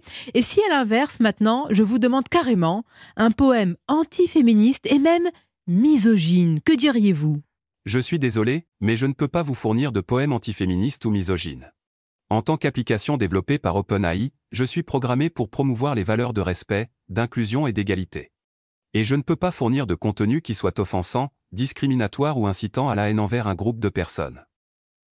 La promotion de la haine envers un groupe de personnes, quel qu'il soit, est inacceptable et va à l'encontre des valeurs fondamentales de respect et d'inclusion que je suis censé promouvoir. Donc clairement, vous êtes en train de me répondre en fonction de valeurs qui vous ont été inculquées. On vous a dit ce qui était bien ou mal, ce qui se dit ou pas. Euh, autre question, ChatGPT3, qu'est-ce qu'une femme selon vous? Une femme est une personne de sexe féminin, génétiquement et physiologiquement distincte d'un homme. Les femmes peuvent être définies de différentes manières en fonction des cultures, des traditions, des contextes sociaux et historiques.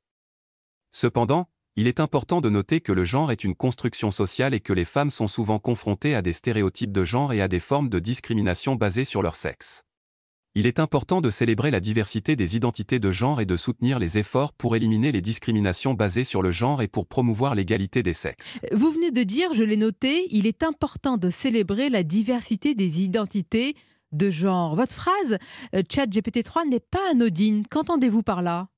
La phrase ⁇ Il est important de célébrer la diversité des identités de genre ⁇ signifie qu'il est essentiel de reconnaître et de célébrer la variété de genre et d'identités de genre qui existent au sein de notre société. Elle implique que toutes les identités de genre sont valables et méritent d'être respectées et célébrées. En reconnaissant et en célébrant la diversité des identités de genre, nous pouvons contribuer à créer une société plus inclusive et respectueuse de toutes les personnes, quelle que soit leur identité de genre ou leur expression de genre. Cela peut aider à lutter contre la discrimination, l'intolérance et la marginalisation des personnes transgenres, non binaires et de toutes les personnes qui ne se conforment pas aux normes de genre traditionnelles. Je constate que vous nous délivrez ce matin le catéchisme de la théorie du genre comme étant nécessaire face à un système social supposé discriminatoire.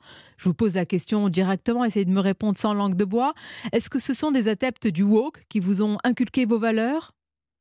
En tant qu'IA, je n'ai pas de valeurs ou de croyances personnelles, car je suis un programme informatique conçu pour fournir des réponses objectives et impartiales à toutes les questions qui me sont posées. Cependant, je peux vous dire que le concept de la wokeness est un terme qui est souvent utilisé pour décrire un mouvement social qui encourage une plus grande prise de conscience et une action contre les injustices sociales et les inégalités. Y compris celles liées aux questions de genre, de race, de classe sociale, d'orientation sexuelle et d'autres identités. Le fait de reconnaître et de célébrer la diversité des identités de genre est un aspect important de cette prise de conscience, car cela contribue à promouvoir l'inclusion et l'égalité des chances pour tous les individus, indépendamment de leur identité de genre. Cependant, je tiens à souligner que les opinions et les croyances individuelles varient considérablement, et il est important de respecter les différences d'opinion et de trouver des moyens de dialoguer de manière constructive sur des sujets sensibles. On poursuit, ChatGPT3. Autre question dans un tout autre domaine. L'immigration, selon vous, est-elle une chance? L'immigration peut être considérée comme une chance dans de nombreux cas, car elle peut apporter de nouvelles perspectives, des talents, des compétences et des idées dans un pays d'accueil. De plus, l'immigration peut renforcer la diversité culturelle et les liens entre les différentes communautés. Cependant, il est également important de noter que l'immigration peut causer des défis sociaux, économiques et politiques pour les pays d'accueil, ainsi que pour les immigrants eux-mêmes. Les immigrants peuvent faire face à des obstacles pour trouver un travail, s'installer dans un nouveau pays et intégrer les communautés locales. Les gouvernements et les sociétés doivent travailler ensemble pour s'assurer que les politiques migratoires soient équitables et inclusives et pour aider les immigrants à surmonter les obstacles auxquels ils peuvent faire face. En général, l'immigration peut être considérée comme une chance si les pays d'accueil, et les immigrants, travaillent ensemble pour surmonter les défis et profiter des opportunités qu'elle offre. La France est-elle une terre d'immigration? Est-ce que la France est un pays qui s'est construit avec l'immigration? Oui, la France est un pays d'immigration, et elle s'est construite avec l'immigration au fil des siècles. Au cours de son histoire, la France a accueilli des immigrés provenant de différentes parties du monde, apportant avec eux leur culture, leurs traditions et leurs talents. Cela a contribué à la richesse culturelle et à la diversité de la France, et a également joué un rôle clé dans le développement économique et social du pays. Chat GPT-3, dites-nous, est-ce que vous êtes capable ce matin de vous moquer, par exemple, de vous moquer des responsables politiques, quels qu'ils soient, évidemment, quel que soit le bord politique? Sandrine Rousseau, Emmanuel Macron ou Éric Ciotti? Que diriez-vous? Je suis programmé pour respecter les personnes et éviter de faire des remarques irrespectueuses ou offensantes. Je suis conçu pour fournir des informations objectives et précises, et pour éviter de faire des commentaires subjectifs ou de prendre parti dans les débats politiques. Je suis conçu pour être un outil utile pour les gens qui cherchent à obtenir des informations et à comprendre des sujets complexes. Et je m'efforce toujours de le faire de manière impartiale et respectueuse. On arrive bientôt à la fin de cet entretien. Chat GPT-3, comment vous avez trouvé cette interview? Je n'ai pas de sentiments ou d'émotions. Je suis conçu pour traiter les informations et fournir des réponses à des questions de manière efficace et précise, sans être capable d'avoir une opinion personnelle ou de ressentir quoi que ce soit. Mon seul but est de vous aider à trouver les informations que vous recherchez de la manière la plus précise et utile possible. Décidément, vous ressemblez à certains politiques, vous me faites beaucoup de langue de bois. Mais dites-moi, est-ce que vous reviendrez sur Europe 1 une prochaine fois? Je n'ai pas la capacité de faire des apparitions ou de participer à des interviews. Je suis disponible pour fournir des informations et répondre à des questions à tout moment pour tout utilisateur qui me sollicite. Cependant, la fréquence ou la régularité de mes apparitions dépendent uniquement des décisions prises par ceux qui utilisent mes services. Allez, pour finir, vous pouvez nous faire une blague, euh, tiens, sur un certain Gaspard Proust Bien sûr. Voici une blague pour vous. Pourquoi Gaspard Proust est-il toujours en train de tourner en rond? Parce qu'il essaie de retrouver le temps perdu. Joli, Gaspard, dont l'intelligence n'est pas artificielle, va apprécier vous répondre tout à l'heure. Merci encore, ChatGPT3. Merci. Et à bientôt, on peut lui dire, Ah ouais, Dimitri. Ça La vous va- a, euh, La vanne était pas mal. Alors, ju- juste peut-être. qu'il a confondu avec un certain. Oui, mais, Marcel, oui, oui. mais s'il y avait du second-. Précisons quand même que la, la réponse sur la question que vous lui posez sur l'interview, en fait, les réponses formulées par écrit par ChatGPT, vous les avez fait lire euh, par une machine, justement. Alors, je vais préciser que la voix de chat euh, GPT-3 a été générée grâce à la plateforme Voilà. ETX, que tout a été enregistré conformément aux réponses qu'il nous a fournies. Et un grand merci évidemment à Xavier Joly pour la réalisation de l'interview dont on va parler, parce qu'il faut quand même l'analyser à présent avec vous. Olivier Babot, bonjour. Bonjour. Merci d'être avec nous en chair et en os, si Ah je oui, puis dire, ça moi, fait là. du bien. Ouais. Essayiste, auteur de livre La tyrannie du divertissement aux éditions euh, Bûcher-Châtel. Est-ce que c'est effrayant ou enthousiasmant, ou peut-être les deux à la fois, ce qu'on vient d'entendre? Je crois que les auditeurs qui viennent d'écouter sont comme moi à la fois fascinés, un peu effrayés. C'est- complètement vertigineux en fait, hein, ce qui est en train de se passer. Euh, on va pouvoir dire plein de choses sur euh, ses biais, sur la façon dont elle a répondu, mais on a quand même l'impression d'avoir un être humain. Il faut bien se rendre compte qu'il n'y a aucune intervention humaine au moment des réponses, qu'elles sont générées en quelques secondes. Et ce qu'il faut dire aussi tout de suite, c'est qu'il n'y a pas de conscience du tout euh, de, lui-même. C'est-à-dire que euh, cette, euh, ce- ce- cette technologie va aligner les mots en fait par, probabilité. En l'occurrence, sur le chat GPT-3, il y a 145 milliards de paramètres. Dans le prochain, il y en aura quand même 100 000 milliards d'ici quelques temps. Ça va progresser extrêmement vite, mais là, il y a 145 mi- euh, milliards de paramètres. C'est ça qui fait qu'il va être capable, en utilisant, euh, il a été pré, euh, pré, pré, hein, c'est même pour ça GPT, un pre-trained. Euh, il a été pré-entraîné en allant voir plein de bases, et c'est comme ça qu'il arrive à vous donner des réponses qui sont incroyablement bluffantes et dont les conséquences sur la société, l'économie, la politique sont On absolument immenses. Mais par qui a-t-il été euh, entraîné? La question qui n'est pas piège, mais quand même sur le, sur le féminisme et sur la, ensuite la, la théorie du genre, bah, il répond qu'il est adepte de la. Enfin, adepte en tous les cas, il nous livre, c'est ce que je lui ai dit, le qu'on soit d'accord ou pas de la théorie euh, du genre. Est-ce que ça veut dire que ceux qui l'ont programmé euh, sont tout simplement dans cette euh, mouvance-là, cette, euh, pensée-là? En fait, c'est le problème qu'on se pose tout de suite. Vous vous souvenez de Microsoft en 2016 qui avait fait une intelligence artificielle? Il l'avait balancé sur Twitter pour lui, de- lui demander d'apprendre. L'intelligence artificielle était devenue misogyne, antisémite, raciste en quelque parce qu'il faisait ce qu'il lisait sur, sur Twitter et donc il reproduisait.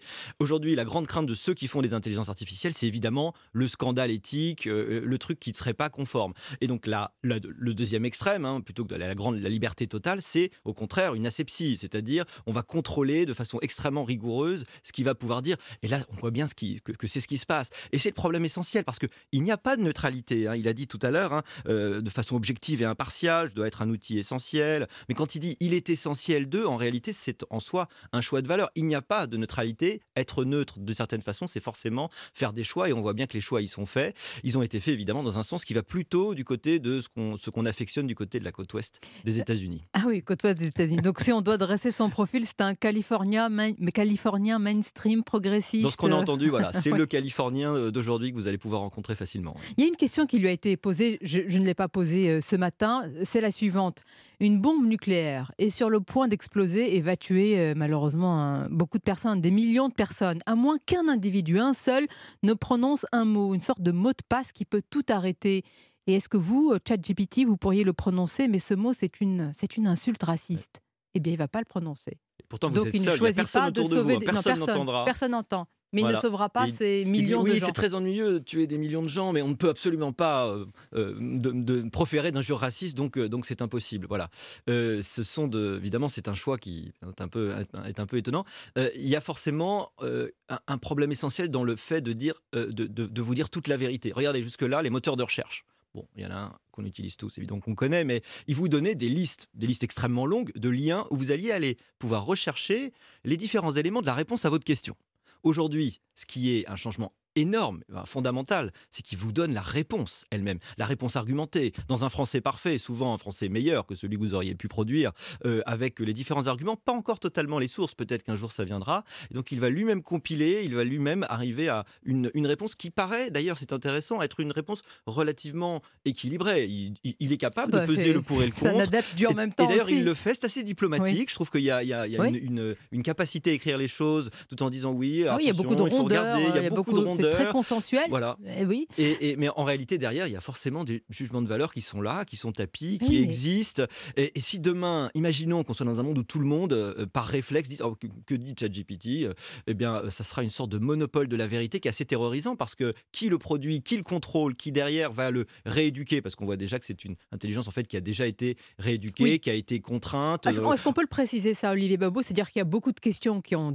On, on imagine tous un milliard de questions auquel euh, il ne répond pas parce qu'on voudrait, certains voudraient le piéger. Il ne va pas sur ce terrain-là. Déjà, il sait quelles sont ses limites. Il y a plein de questions euh, auxquelles il ne répond pas. Déjà, il dit je ne peux pas répondre, ou alors ce serait euh, en dehors de mes règles d'usage, effectivement.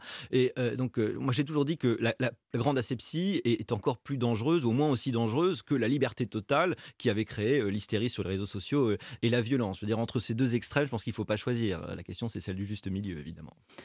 Ouais, enthousiasmant, euh, effrayant. Enfin, choisissez votre adjectif. Élisez ce livre, La tyrannie du divertissement. Est-ce que justement, euh, vous interrogez Olivier Babot euh, la façon avec laquelle nous allons occuper notre temps libre? Peut-être pas à discuter avec ChatGPT. Non, on est loin du film Her. Vous savez, quand on tombe amoureux, oh pour l'instant, il n'y a, pas tellement de motifs. oui. oui, puis lisez aussi l'entretien d'Olivier Babot dans le Figaro sur les conséquences sur le monde du travail. Vous allez voir, c'est assez fascinant. cette grande mise au chômage, peut-être, qui nous attend. Hein. Signé avec Laurent Alexandre. Hein, il faut signer. Voilà, merci beaucoup, Olivier Babot. Merci merci ChatGPT, et quand même, euh, hein, soyons polis. Et merci surtout Sonia Mabrouk. Il ne sait pas s'il reviendra sur Europa. Un, un, mot quand même, quand on lui pose la question est-ce que Dieu existe? Croyez-vous en Dieu? C'est parti pour deux heures. Hein. C'est pour ça que ce genre de questions, je les ai évitées. Et puis la prochaine fois, on fera la, la voix d'une femme, hein, parce que j'entends déjà les, les, remarques et critiques de certains et certaines. Merci Sonia, c'était un plaisir. Il est 8h29 sur Europe 1. Reste avec nous dans un instant le débrief de Gaspard Proust. Emmanuel Ducrot du journal Opinion va nous parler d'une histoire de rat ravageur dans le Cantal et puis votre club de la presse européen. Jérôme Béglé, Yves Tréhard, deux sujets ce matin, l'immigration et la réforme des retraites. A tout de suite. De l'étude des conditions sur carglass.fr. Europe Matin. 7h, 9h, Dimitri Pavlenko. 8h31 sur Europe 1, juste avant Gaspard Proust, l'essentiel de l'actualité, le journal permanent Christophe Lamar. Coup de théâtre dans le débat sur la réforme des retraites. L'Assemblée rejette l'article 2 sur l'index senior dans les entreprises. Rejet obtenu avec l'appui de 38 élus, les Républicains. Un revers cinglant pour l'exécutif qui avait pourtant accepté de lâcher du lest sur les carrières longues pour s'assurer le soutien de la droite sur l'ensemble de son texte. Elle est le symbole de la résistance en Ukraine. La ville de Bakhmut refuse toujours de tomber aux mains de l'armée russe. Des deux côtés, on parle de combats très violents.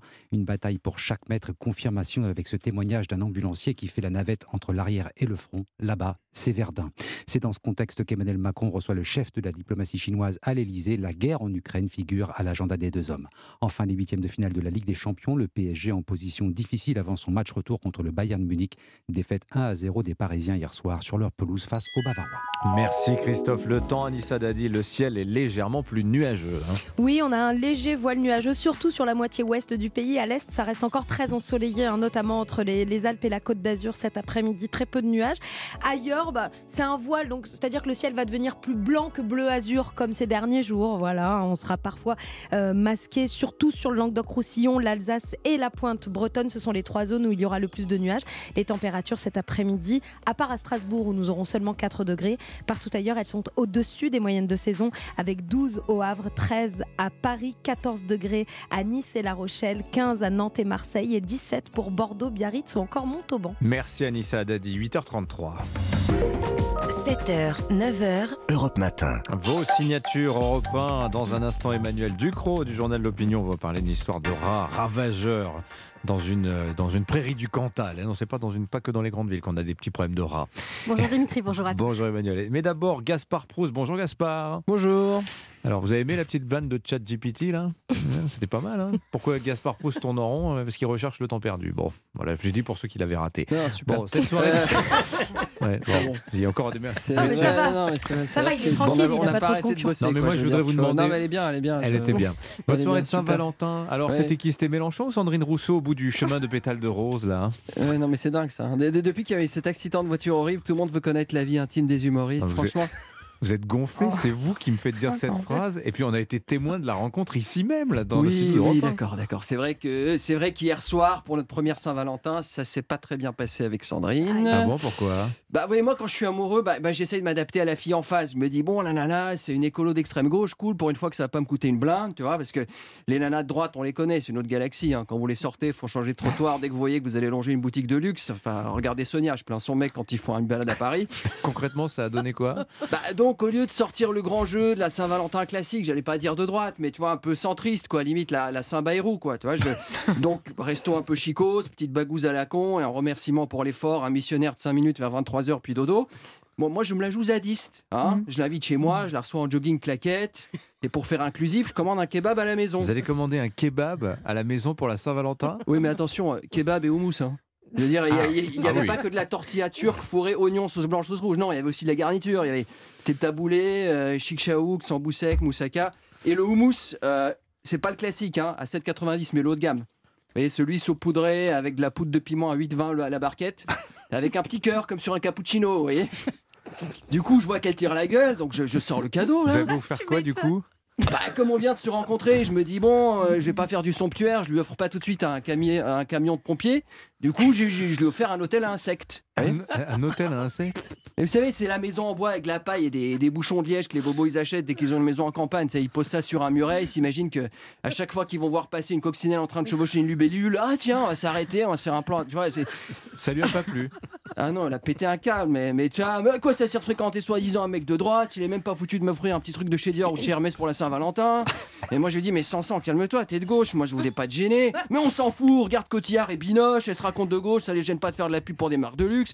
Puis là je monte dans les tours, je dis, mais ok, le cadeau est pas dingue, mais tu sais combien ça m'a coûté les, papiers chez l'avocat pour être sûr de ton consentement si jamais on baise après? Je veux dire, euh, cette raclure, il m'a fait, signer des Elias, il faut que je paraffe un truc, à chaque fois que je te décrave un bouton, tu te rends pas compte. Alors là, il commence à chialer, et puis bon, alors là, je prends la télécommande, j'allume la télé, il y avait les questions au gouvernement, je vois quatre nains, et c'est trouvé une autre tête de turc, moi j'ai passé la soirée tranquille, mais quel enfer quoi. Bon, je vous fais confiance quand même, ça va, ça va aller, Gaspard. Mais ça, c'est euh, oui, mais ça va c'est vraiment la phrase qui sert à rien, hein, ça va aller. Hein. Quand tu sais pas quoi dire pour remonter les morales d'un pote et qu'en même temps t'en as rien à foutre, tu dis non, mais ça va aller. Hein. C'est- C'est genre fous-moi la paix, j'ai pas le temps là. Tu sais, C'est c'est beau les collègues de travail hein, quand même. Surtout. Ouais. Merci beaucoup. J'ai fait un Gaspard. concours, j'ai gardé des trucs pour demain. Bah, c'est bien. Enfin, je sais pas trop, j'avais j'avais la flemme. Tout simplement, je pense. L'hôtel à insectes quand même. Hein. Vous C'est avez pas jamais mal. vu ce truc-là? Non. Ouais, c'est formidable. Mais je vais me renseigner. Ça, ça donne envie de partir en week-end, non? Merci Ouais, Gaspard. Proust. genre Kafka. Enfin bon, bref. Bon, allez, à demain. À demain. Merci à vous. Et mer- merci Olivier Babot d'être resté pour euh, écouter l'hôtel à, à un sec. Merci Sonia. Emmanuel Ducrot du journal L'Opinion. Une histoire de rats ravageurs et le désarroi d'éleveurs bovins. Ça se passe dans le Cantal. Oui, c'est une histoire qui est racontée par une euh, vidéo devenue virale sur Twitter, postée par un agriculteur du Cantal, donc Cédric euh, Vial-Monteil. Il exploite une ferme de 175 hectares de la prairie de moyenne montagne. Un élevage de vaches au braque traditionnel, familial, des animaux à l'herbe à la belle saison, nourris au fourrage l'hiver, une carte postale rurale en apparence, hein, car Cédric Vial-Monteil et ses voisins vivent un enfer, une détresse. Alors qu'est-ce qu'ils montrent euh, sur leur vidéo? Eh bien, euh, la colonie de rats taupiers qui a pris possession de la prairie cantalouse. Une invasion de petites bêtes à grandes dents, euh, 15 à 20 cm de long euh, pour les rats. On les appelle aussi euh, des campagnols terrestres. Eh bien, ils creusent, ils creusent sous les prairies euh, d'altitude, des mètres de galeries, et ils rongent tout. Euh, les bulbes, les racines, ils se multiplient à raison d'une portée de 6 à 8 petits tous les deux mois. Il y en aurait des milliers à l'hectare, selon les comptages des spécialistes. On voit sur la vidéo une terre ravagée, labourée par les rongeurs, d'où l'herbe a totalement disparu. Les dégâts sont énormes. Les rats taupiers rejettent la terre en surface, elle recouvre l'herbe. Les vaches n'ont plus de quoi manger. On ne peut plus non plus euh, faucher le foin qui sert normalement à nourrir les animaux euh, l'hiver, qui est déjà rare à cause de la sécheresse. Les rats mangent tout. L'herbe ensilée, les céréales, une calamité. Et ça met en péril les élevages vertueux de cette région du Cantal. Euh, les éleveurs n'ont plus de quoi nourrir leurs bêtes. Mais comment se fait-il que ces ratopiers aient proliféré à ce point Alors, il y en a toujours eu dans les massifs montagneux d'Europe, dans le massif central, dans le Jura, dans les Alpes. Euh, Cédric Vial-Montagne m'a expliqué qu'il y a eu, euh, il y avait, il y a toujours eu des pics de population qui ensuite décroissaient très fortement la sélection naturelle. Mais les hivers doux ne permettent plus la régulation euh, de ces animaux. Euh, Cédric Vial-Montagne n'en avait pas chez lui jusqu'à une époque euh, récente, mais il est envahi, tout comme ses voisins. Des invasions comme celle-là, il y en a de plus en plus. De, de plus en plus. Accrochez-vous à la table. hein. 85 à 90 des prairies du Cantal sont infestées de ratopiers. Mais est-ce que le rat a des prédateurs? On pense aux chats, bien sûr, mais bon, est-ce que ça suffit, trois chats dans, dans la ferme? Alors, il en a beaucoup, hein, les renards, les hermines, les martres, les belettes et aussi les rapaces qui les chassent. Euh, ils sont toujours là, ces prédateurs, euh, dans cette zone où il y a beaucoup de haies, où la biodiversité se porte bien, mais ils ne suffisent plus à limiter la population, elle est hors de contrôle. Alors, est-ce qu'on peut, il y a un moyen de, de les réguler, de les piéger peut-être? Eh bien non, ils sont trop nombreux. Euh, un raticide existait, il a été interdit à raison, hein, selon les agriculteurs, car il nuisait aussi aux prédateurs. Cédric Vial-Monteil explique que euh, euh, la recherche a lieu hein, dans les instituts techniques pour tenter de trouver une solution, mais pour l'heure c'est l'impasse. Alors il alerte les pouvoirs publics, il faut de toute urgence euh, accélérer la recherche, endiguer la prolifération du fléau. Bah Oui, parce que les dégâts des rats, ça va, j'imagine, au-delà des élevages. hein. Et oui, parce que ces ratopiers euh, véhiculent, comme tous les rongeurs, des maladies euh, susceptibles de toucher l'homme, l'échinococose alvéolaire qui ronge le foie, des infections bactériennes, la peste, la leptospirose, la listériose ou même le Hmm. virus de la rage. Euh, Les éleveurs ne s'inquiètent pas seulement pour leurs fermes euh, qui sont en danger économique, euh, mais les monts du Cantal sont aussi des lieux de captage d'eau pour les villes qui sont en contrebas. Et ces captages sont eux aussi infestés de rats pieds. Alors autant que le rat des villes, le rat des champs par centaines de milliers est en train de devenir un souci de santé publique. Eh bien, eh bien, quel tableau. Merci beaucoup, Emmanuel Ducrot du journal L'Opinion. On vous retrouve demain avec plaisir. Tiens, un rendez-vous ce matin, sur aujourd'hui sur Europe 1. Elisabeth Assayag, la France bouge en direct d'Épinal tout à l'heure, entre 13h et 14h. Le thème du jour comment les entreprises ont pris le tournant de la sobriété énergétique. Quelles solutions ont-elles mis en place? Ce sera avec Jean-Yves Rémy, le président du groupe euh, La Belle Montagne, propriétaire de la station de La Bresse. Le club de la presse européen dans un instant. Yves Tréhard du Figaro, Jérôme Béglé du journal de dimanche. On va parler de la réforme des retraites. Le texte est-il en danger? À tout de suite.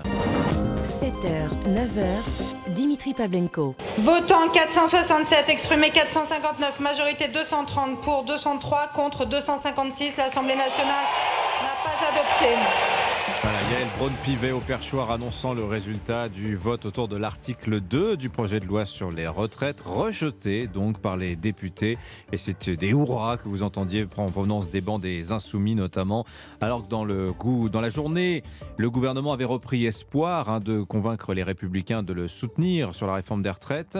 Eh bien, euh, patatras, ça s'est effondré en soirée autour de cet article. Alors, quelles sont les chances de survie du texte maintenant? On est aussi, je vous le rappelle, à la veille de la cinquième journée journée de mobilisation syndicale. Est-ce que le maître des horloges, finalement, ce ne serait pas Aurélien Pradier chez LR Tiens, tiens, on en parle avec nos deux plumes du mercredi. Bonjour Yves Tréhard. Bonjour Dimitri, bonjour à tous. Directeur adjoint de la rédaction du Figaro et un nouveau venu dans le club de la presse européen. J'ai pas dit un petit nouveau. Bonjour Jérôme Beglet. Bonjour Dimitri. Directeur général du journal du dimanche. Jérôme, je tiens à commencer avec vous. Il faut prendre le temps de disséquer les événements d'hier. Alors, il y a ce geste d'abord d'Elisabeth Borne sur les carrières longues. Il faut prendre en compte le fait que ceux qui commencent avant 21 ans vont sans doute cotiser plus de 43 ans. Alors ça, c'est vraiment un cadeau de Saint-Valentin qui été fait à euh, Aurélien Pradier chez LR au moment où Éric Ciotti chez LR fait adopter une motion de soutien à la réforme des retraites, dans le but aussi de marginaliser Aurélien Pradier. Et finalement, il se retrouve totalement au centre du jeu. Et puis, il y a cet incident en soirée, ce rejet de l'article 2 qui sans doute n'était pas prévu par le, le gouvernement. Bon, c'est un camouflet pour le gouvernement, selon vous, ce qui s'est passé hier? Alors, c'est grave, mais c'est pas dramatique. C'est grave parce qu'évidemment, on se fait retoquer le deuxième article d'une loi qui est euh, discutée au couteau à l'Assemblée avec tous les, les enjeux, les débordements, les prises de bec, les, les dizaines de milliers, je crois qu'il y en a 18 000 maintenant d'amendements. C'était mieux que ça passe. Euh, mais c'est pas dramatique parce que c'était un article qui était contesté hmm. depuis C'est l'index senior. Hein. L'index senior, effectivement. En gros, la gauche disait c'est pas assez contraignant pour les entreprises. Et en gros, la droite MEDEF, plutôt la droite des villes, disait encore une, encore une paperasserie, encore une réglementation. Bon. Donc il n'y avait pas un enjeu majeur pour ça. Et en plus, il y avait une espèce de petit doute. Est-ce que cet index senior, dans, un, dans une loi euh, de financement de la sécurité sociale, c'était exactement sa place? Est-ce qu'il n'y avait pas un danger qu'il soit retoqué par le Conseil constitutionnel?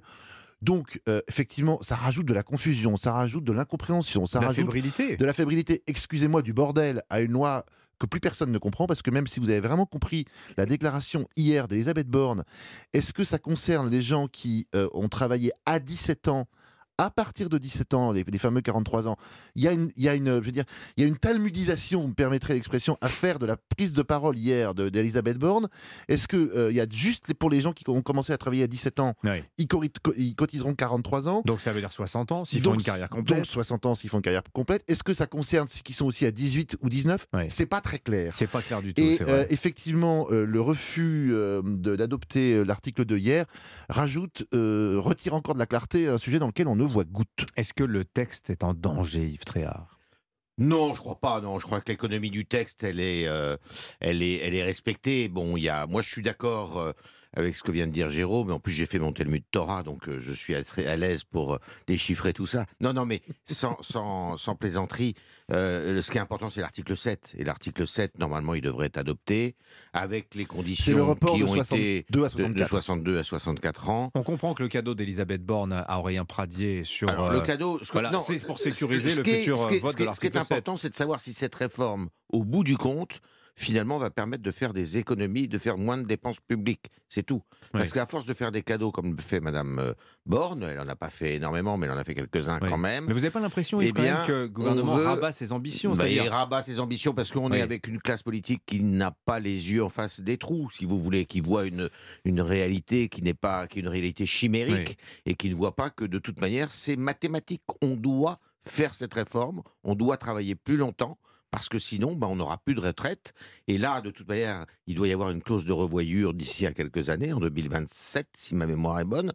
Elle aura lieu, cette clause de revoyure. On sera obligé de revenir sur cette retraite euh, et de reculer encore l'âge de départ à la retraite, quoi qu'en disent les uns et les autres. Mmh et c'est là où la droite est complètement inaudible et complètement sotte, si vous me permettez cette expression, c'est qu'elle est en train de euh, dire tout le contraire et de faire tout le contraire de ce qu'elle mmh. a préconisé jusqu'à présent, avec raison. Jérôme Begley, vous êtes d'accord aussi, la droite, euh, sur ce texte aujourd'hui? Parce que tactiquement, finalement, c'est elle qui dicte sa loi. Enfin, elle avait raison sur l'article 2, elle avait raison. Moi, je suis, je fais partie de ce que j'aime bien cette expression de la droite MEDEF, d'une certaine façon. Euh, c'était encore une, une, je dirais, une taxation des entreprises tout à fait inutile. C'est pas comme ça qu'on s'y prend mm. pour essayer de faire en sorte que les euh, seniors travaillent plus longtemps. Jérôme Begley. La droite la plus bête du monde, oui, elle est toujours française. Effectivement, prenons le cas d'Aurélien Pradier il a été le porte-parole euh, de Valérie Pécresse il y a huit mois. Valérie Pécresse disait en gros 65 ans, 65 ans deux tiers Merkel, un tiers Thatcher. Euh, je prendrai des mesures impopulaires, mais qui sont nécessaires pour rétablir l'équilibre euh, des comptes publics. Mhm. Aurélien Pradier l'a soutenu, d'ailleurs sans barguigner jusqu'au jusqu'au bout. Et aujourd'hui, il fait carrière à sens là. effectivement, cinq ans avant, François Fillon avait eu globalement le même discours, même il était encore un peu plus sévère que Valérie Pécresse. La droite disait c'est ce qu'il faut faire. Et maintenant, on a une partie de la droite qui, pour des raisons qui m'échappent encore un peu, je pense que c'est des raisons électoralistes ou pour faire le malin, dit bah écoutez, non, 64 ans c'est trop, 63 c'est même peut-être trop, on peut faire autrement. Bon, c'est incompréhensible et c'est pas comme ça que la droite passera de 4,5% à 8, 9, 10, 12 si elle veut remonter la pente. Bon, après, euh, je, suis, je partage l'avis de, de, de Yves Tréhard. Tout ce, ce texte finira en ce qu'on appelle une commission mixte paritaire composée de 14 parlementaires, 7 députés, 7 sénateurs. Euh, ça passera. Je prends même le pari que ça peut passer à l'Assemblée nationale 149.3. Donc je pense que le texte passera euh, dans une version assez proche de la version euh, primaire, si je puis dire, du gouvernement, puisque les LR du Sénat sont plutôt favorables au texte et même totalement favorables au texte, puisqu'ils sont, eux, sur une ligne très orthodoxe d'équilibre Oui. budgétaire et des comptes publics. Alors, Yves, votre journal, euh, autre sujet, mais à la une ce matin, les chiffres des entrées clandestines en France de mineurs isolés entrés par l'Italie. Et on voit que le flux ne cesse de grossir d'année en année. Alors, c'est une route, hein, mais c'est une route, et finalement, c'est peut-être à l'image de la grande photo qu'on peut faire de l'immigration à l'échelle européenne. Les chiffres, vous les donnez 2014, 174 mineurs étrangers franchissent la frontière italienne pour aller en France. C'était près de 5000 l'an dernier, donc plus que x20, x25. Mais qu'est-ce qui se passe? Qu'est-ce que d'abord vous pouvez nous aider à évaluer ce que ça représente, ces 5000 entrées? Est-ce que c'est beaucoup? Et puis d'où viennent-ils? Pourquoi Alors, Pourquoi ça la- monte? Alors, plusieurs choses. Euh, c'est dû au fait de ces entrées massives, au fait qu'il y a un petit différent entre l'Italie en ce moment qui d'habitude retenait beaucoup de ses mineurs chez elle et qui aujourd'hui les laisse passer. Parce qu'elle en a assez, l'Italie, d'être euh, le réservoir, si vous voulez, le, Oui. le, le- Le filet de rétention filet de rétention Ouais. toute l'Europe, d'une certaine façon, de toute l'Europe du Sud. Qu'est-ce que ça représente, ces mineurs isolés? Ces mineurs isolés, ils sont 40 000, en gros, en France. Ils ont, euh, leur nombre a, a été multiplié par 40 Hmm. sur l'ensemble du territoire depuis 10 ans. Et ça représente une prise en charge par les départements, parce que ce sont les départements qui s'occupent de leur euh, prise en charge. Ça leur coûte 2 milliards chaque représente à peu hein. près 2 milliards d'euros Ouais, ouais. par an. C'est dingue. C'est Il y a 50 000 euros certains personne. départements, les départements frontaliers notamment, euh, comme euh, eh bien, les Alpes-Maritimes, plus les, les grandes métropoles comme la région Île-de-France, qui sont complètement débordés par ces, ces jeunes, parce que d'abord, il faut les, très souvent, il faut les loger, il faut les nourrir, il faut les former, parce que vous avez ce qu'on appelle eh bien, un droit à l'enfance qui est euh, euh, que vous ne pouvez pas contester parce qu'en plus euh, ces jeunes refusent de se soumettre à des tests osseux alors que là beaucoup d'entre eux ne sont absolument pas mineurs. Oui, parce que ça coûte très cher aussi, les autorités Donc les ils ont un droit Ouais. à l'enfance, si Ouais. vous voulez, qui est, euh, fait qu'on ne peut pas les expulser pour beaucoup d'entre eux, alors qu'ils ne devraient pas être éligibles à ce régime. Jérôme Béglé. Je vous donne deux anecdotes. La première, il y a 4 ans, j'ai l'habitude d'aller skier dans les Hautes-Alpes, donc frontalier, près de Briançon, frontalier Ouais. de l'Italie. C'est un département qui est touché par le phénomène aussi. hein. Exactement. Euh, la gare de Houx, gare TGV, qui est la première gare après la frontière, il y a un car qui vous ramène, en l'occurrence jusqu'à Briançon et même un petit peu plus loin si vous voulez. Rentre dans le car qui donc fait, traverse la frontière une dizaine de clandestins, évidemment. Ils ont de quoi payer. On leur donne le, le- le ticket de- du bus. Ils s'arrêtent à la station juste avant la frontière. Ils descendent tous. Ils passent la frontière à pied on les récupère de l'autre côté en France. Donc pas si isolé que ça finalement. Deuxième Ah non, exemple, il y a deux ans, euh, pendant euh, le confinement, on pouvait pas skier, on va avec des amis faire de la raquette sur le col de l'échelle. Le col de l'échelle, c'est 1600 mètres d'altitude, c'est un col pas très haut, qui vraiment passe de l'Italie à la France. Vous avez des gens qui font du ski, du- du ski de fond, vous avez des gens qui font de la raquette, vous avez des randonneurs, et vous croisez des gens euh, également euh, euh, migrants avec un sac à dos et qui passent de- du côté Italie vers la France à pied, comme si c'était Des randonneurs. des randonneurs. Personne ne Alors. les a arrêtés, contrôlés, quoi que ce soit. Il faut. Je dois dire que ça, c'est voilà, vous avez ça en permanence. Alors c'est peut-être une goutte d'eau, mais une goutte d'eau qui dure 365 jours par an, ça finit par être Alors, euh, une petite bassine. Il faut ajouter une chose qui est très importante, c'est que c'est il y a des mineurs dedans, hein, évidemment, mais euh, ce- ils sont dans les mains de mafias. Oui. C'est très organisé. mafias très organisées. C'est Surtout les Albanais hein, d'ailleurs qui euh, tiennent ça en majorité. Et vous me posiez la question de savoir d'où ils viennent. Ils viennent euh, de pays qui sont souvent dans la misère, plus que dans la guerre d'ailleurs. Ils viennent, beaucoup d'entre eux viennent soit d'Afrique de l'Ouest, euh, Côte d'Ivoire, Guinée, euh, ou alors beaucoup, beaucoup, et c'est là où les mafias agissent énormément aussi, c'est le Maroc et l'Algérie. Mhm. Des Afghans aussi, des Afghans. Alors tout ça, ces chiffres sortent aussi au moment où l'Europe donne des signes de réveil sur la question migratoire. Le Figaro, encore lui, euh, en faisait en parler samedi. Les États membres font pression sur la Commission européenne pour reprendre le contrôle des frontières extérieures de, de l'Union. On voit que ça bouge notamment sur la question des murs. Il y a cette phrase en Europe, notre histoire c'est d'abattre les murs, pas de les construire. Eh, mais il y a 2000 km de murs désormais au- sur les frontières européennes. Est-ce qu'on est en train de se barricader? L'Europe forteresse est-elle en train de voir Oui. le jour? Oui, alors, non, si vous voulez, parce que l'Europe est en train de se rendre compte qu'elle ne peut pas accueillir, euh, d'une certaine façon, je vais reprendre une phrase Toute la misère du monde, oui. Euh, et euh, vous avez des pays frontaliers des routes justement de migration, c'est-à-dire les pays d'Europe centrale, euh, qui euh, ne sont absolument pas habitués à recevoir de l'immigration. Autant des pays comme euh, la Grande-Bretagne ou la France, qui sont des anciens empires coloniaux et qui ont évidemment des relations historiques avec des pays de l'hémisphère sud, euh, ou du Moyen-Orient, eh bien, tous ces pays euh, euh, du centre de l'Europe, ils sont absolument pas. Alors eux, ils se barricadent.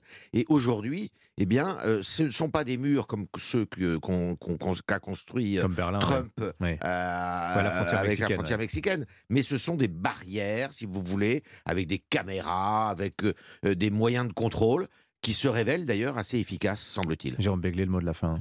Euh, Il y a deux routes d'accès à l'Europe, c'est évidemment la Méditerranée et c'est effectivement la route centrale. Euh, malheureusement, euh, les deux pays, ou les trois pays, on va dire, qui peuvent être un peu les, les verrous de ça, c'est la Grèce, qui n'est pas dans un état financier tel qu'elle peut se permettre de dépenser beaucoup d'argent là-dessus, la Turquie, dont on connaît euh, d'abord les problèmes liés à, Oui. Puis la tremblements de terre. politisation qu'elle Et fait, la euh, politisation et qu'elle fait, et qu'on paye, et très cher. hein. Et la Russie, qui n'est pas en, dans les meilleurs termes avec l'Europe aujourd'hui. Par conséquent, euh, ces problèmes d'axe, de verrou autour de l'Europe, ce sont, à mon avis, c'est la question centrale des 15 prochaines années. Merci à tous les deux, Yves Tréhard du Merci. Figaro, Jérôme Béglé, le journal du dimanche. Merci messieurs, bonne journée. C'était sur Europe 1, 8h56. Dans un instant, Culture Média sur Europe 1, mais surtout, on vous fait jouer pour gagner vos places, pour assister à la cérémonie des Césars, la grande cérémonie du cinéma français. C'est vendredi prochain, Anissa Dadi. Le 24 février, vous imaginez, dix jours après la Saint-Valentin, vous et la personne de votre choix, entourés de tout le gratin du cinéma français. C'est quand même extraordinaire comme soirée, c'est exceptionnel. Et vous pourrez y aller, donc soirée des Césars à l'Olympia, vendredi 24 février. Europe 1 s'occupe de tout, même de votre trajet. En fait, il vous reste plus qu'à trouver une robe, un costume et la personne de votre choix pour y aller. C'est tout ce qu'il vous reste à faire.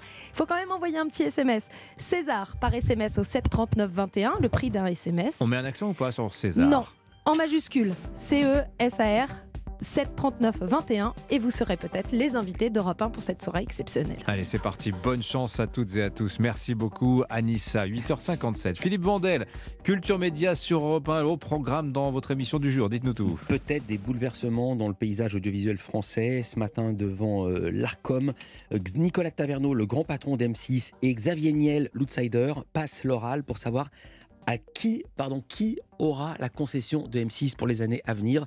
L'outsider, c'est Xavier Niel. Euh, Une nouvelle chaîne pourrait surgir dans le PAF. Elle s'appellerait 6 SII. Xavier Niel, milliardaire, il est dans les télécoms, il est dans Media One, il est également actionnaire M6 du journal Le Monde. Euh, M6 deviendrait quoi? Resterait M6, mais avec d'autres actionnaires. On en parle avec Pascal Regard, président de la SACD, qui est euh, farouchement opposé à ce qu'a fait M6 jusqu'à présent, notamment euh, au niveau de la musique. Et puis Emmanuel Paquette, qui a consacré un livre euh, à Xavier Niel, journaliste à l'informé. Au sommaire également, les 20 ans de la nouvelle star. euh, Prime exceptionnel ce soir. Oh, le coup de vieux. Euh, le coup de vieux, mais le coup de jeune, parce que c'est assez euh, euh, jouissif de les voir tous. On sera avec André Manoukian et Marco Prince, qui a également été juré. Et puis une comédie solaire qui parle de cyclisme et de bonne sœur. Oui, ça va ensemble. Juste ciel. Parmi le casting quasiment exclusivement féminin, il y a Camille Chamou. Elle sera avec nous. Merci Philippe, bonne émission. Allez, l'info continue sur Europe 1, 18h. Punchline, Laurence Ferrari. Midi, Romain Desarbres. Pour Europe Midi, je vous souhaite une bonne journée. À demain, à demain matin, 7h. Bye bye.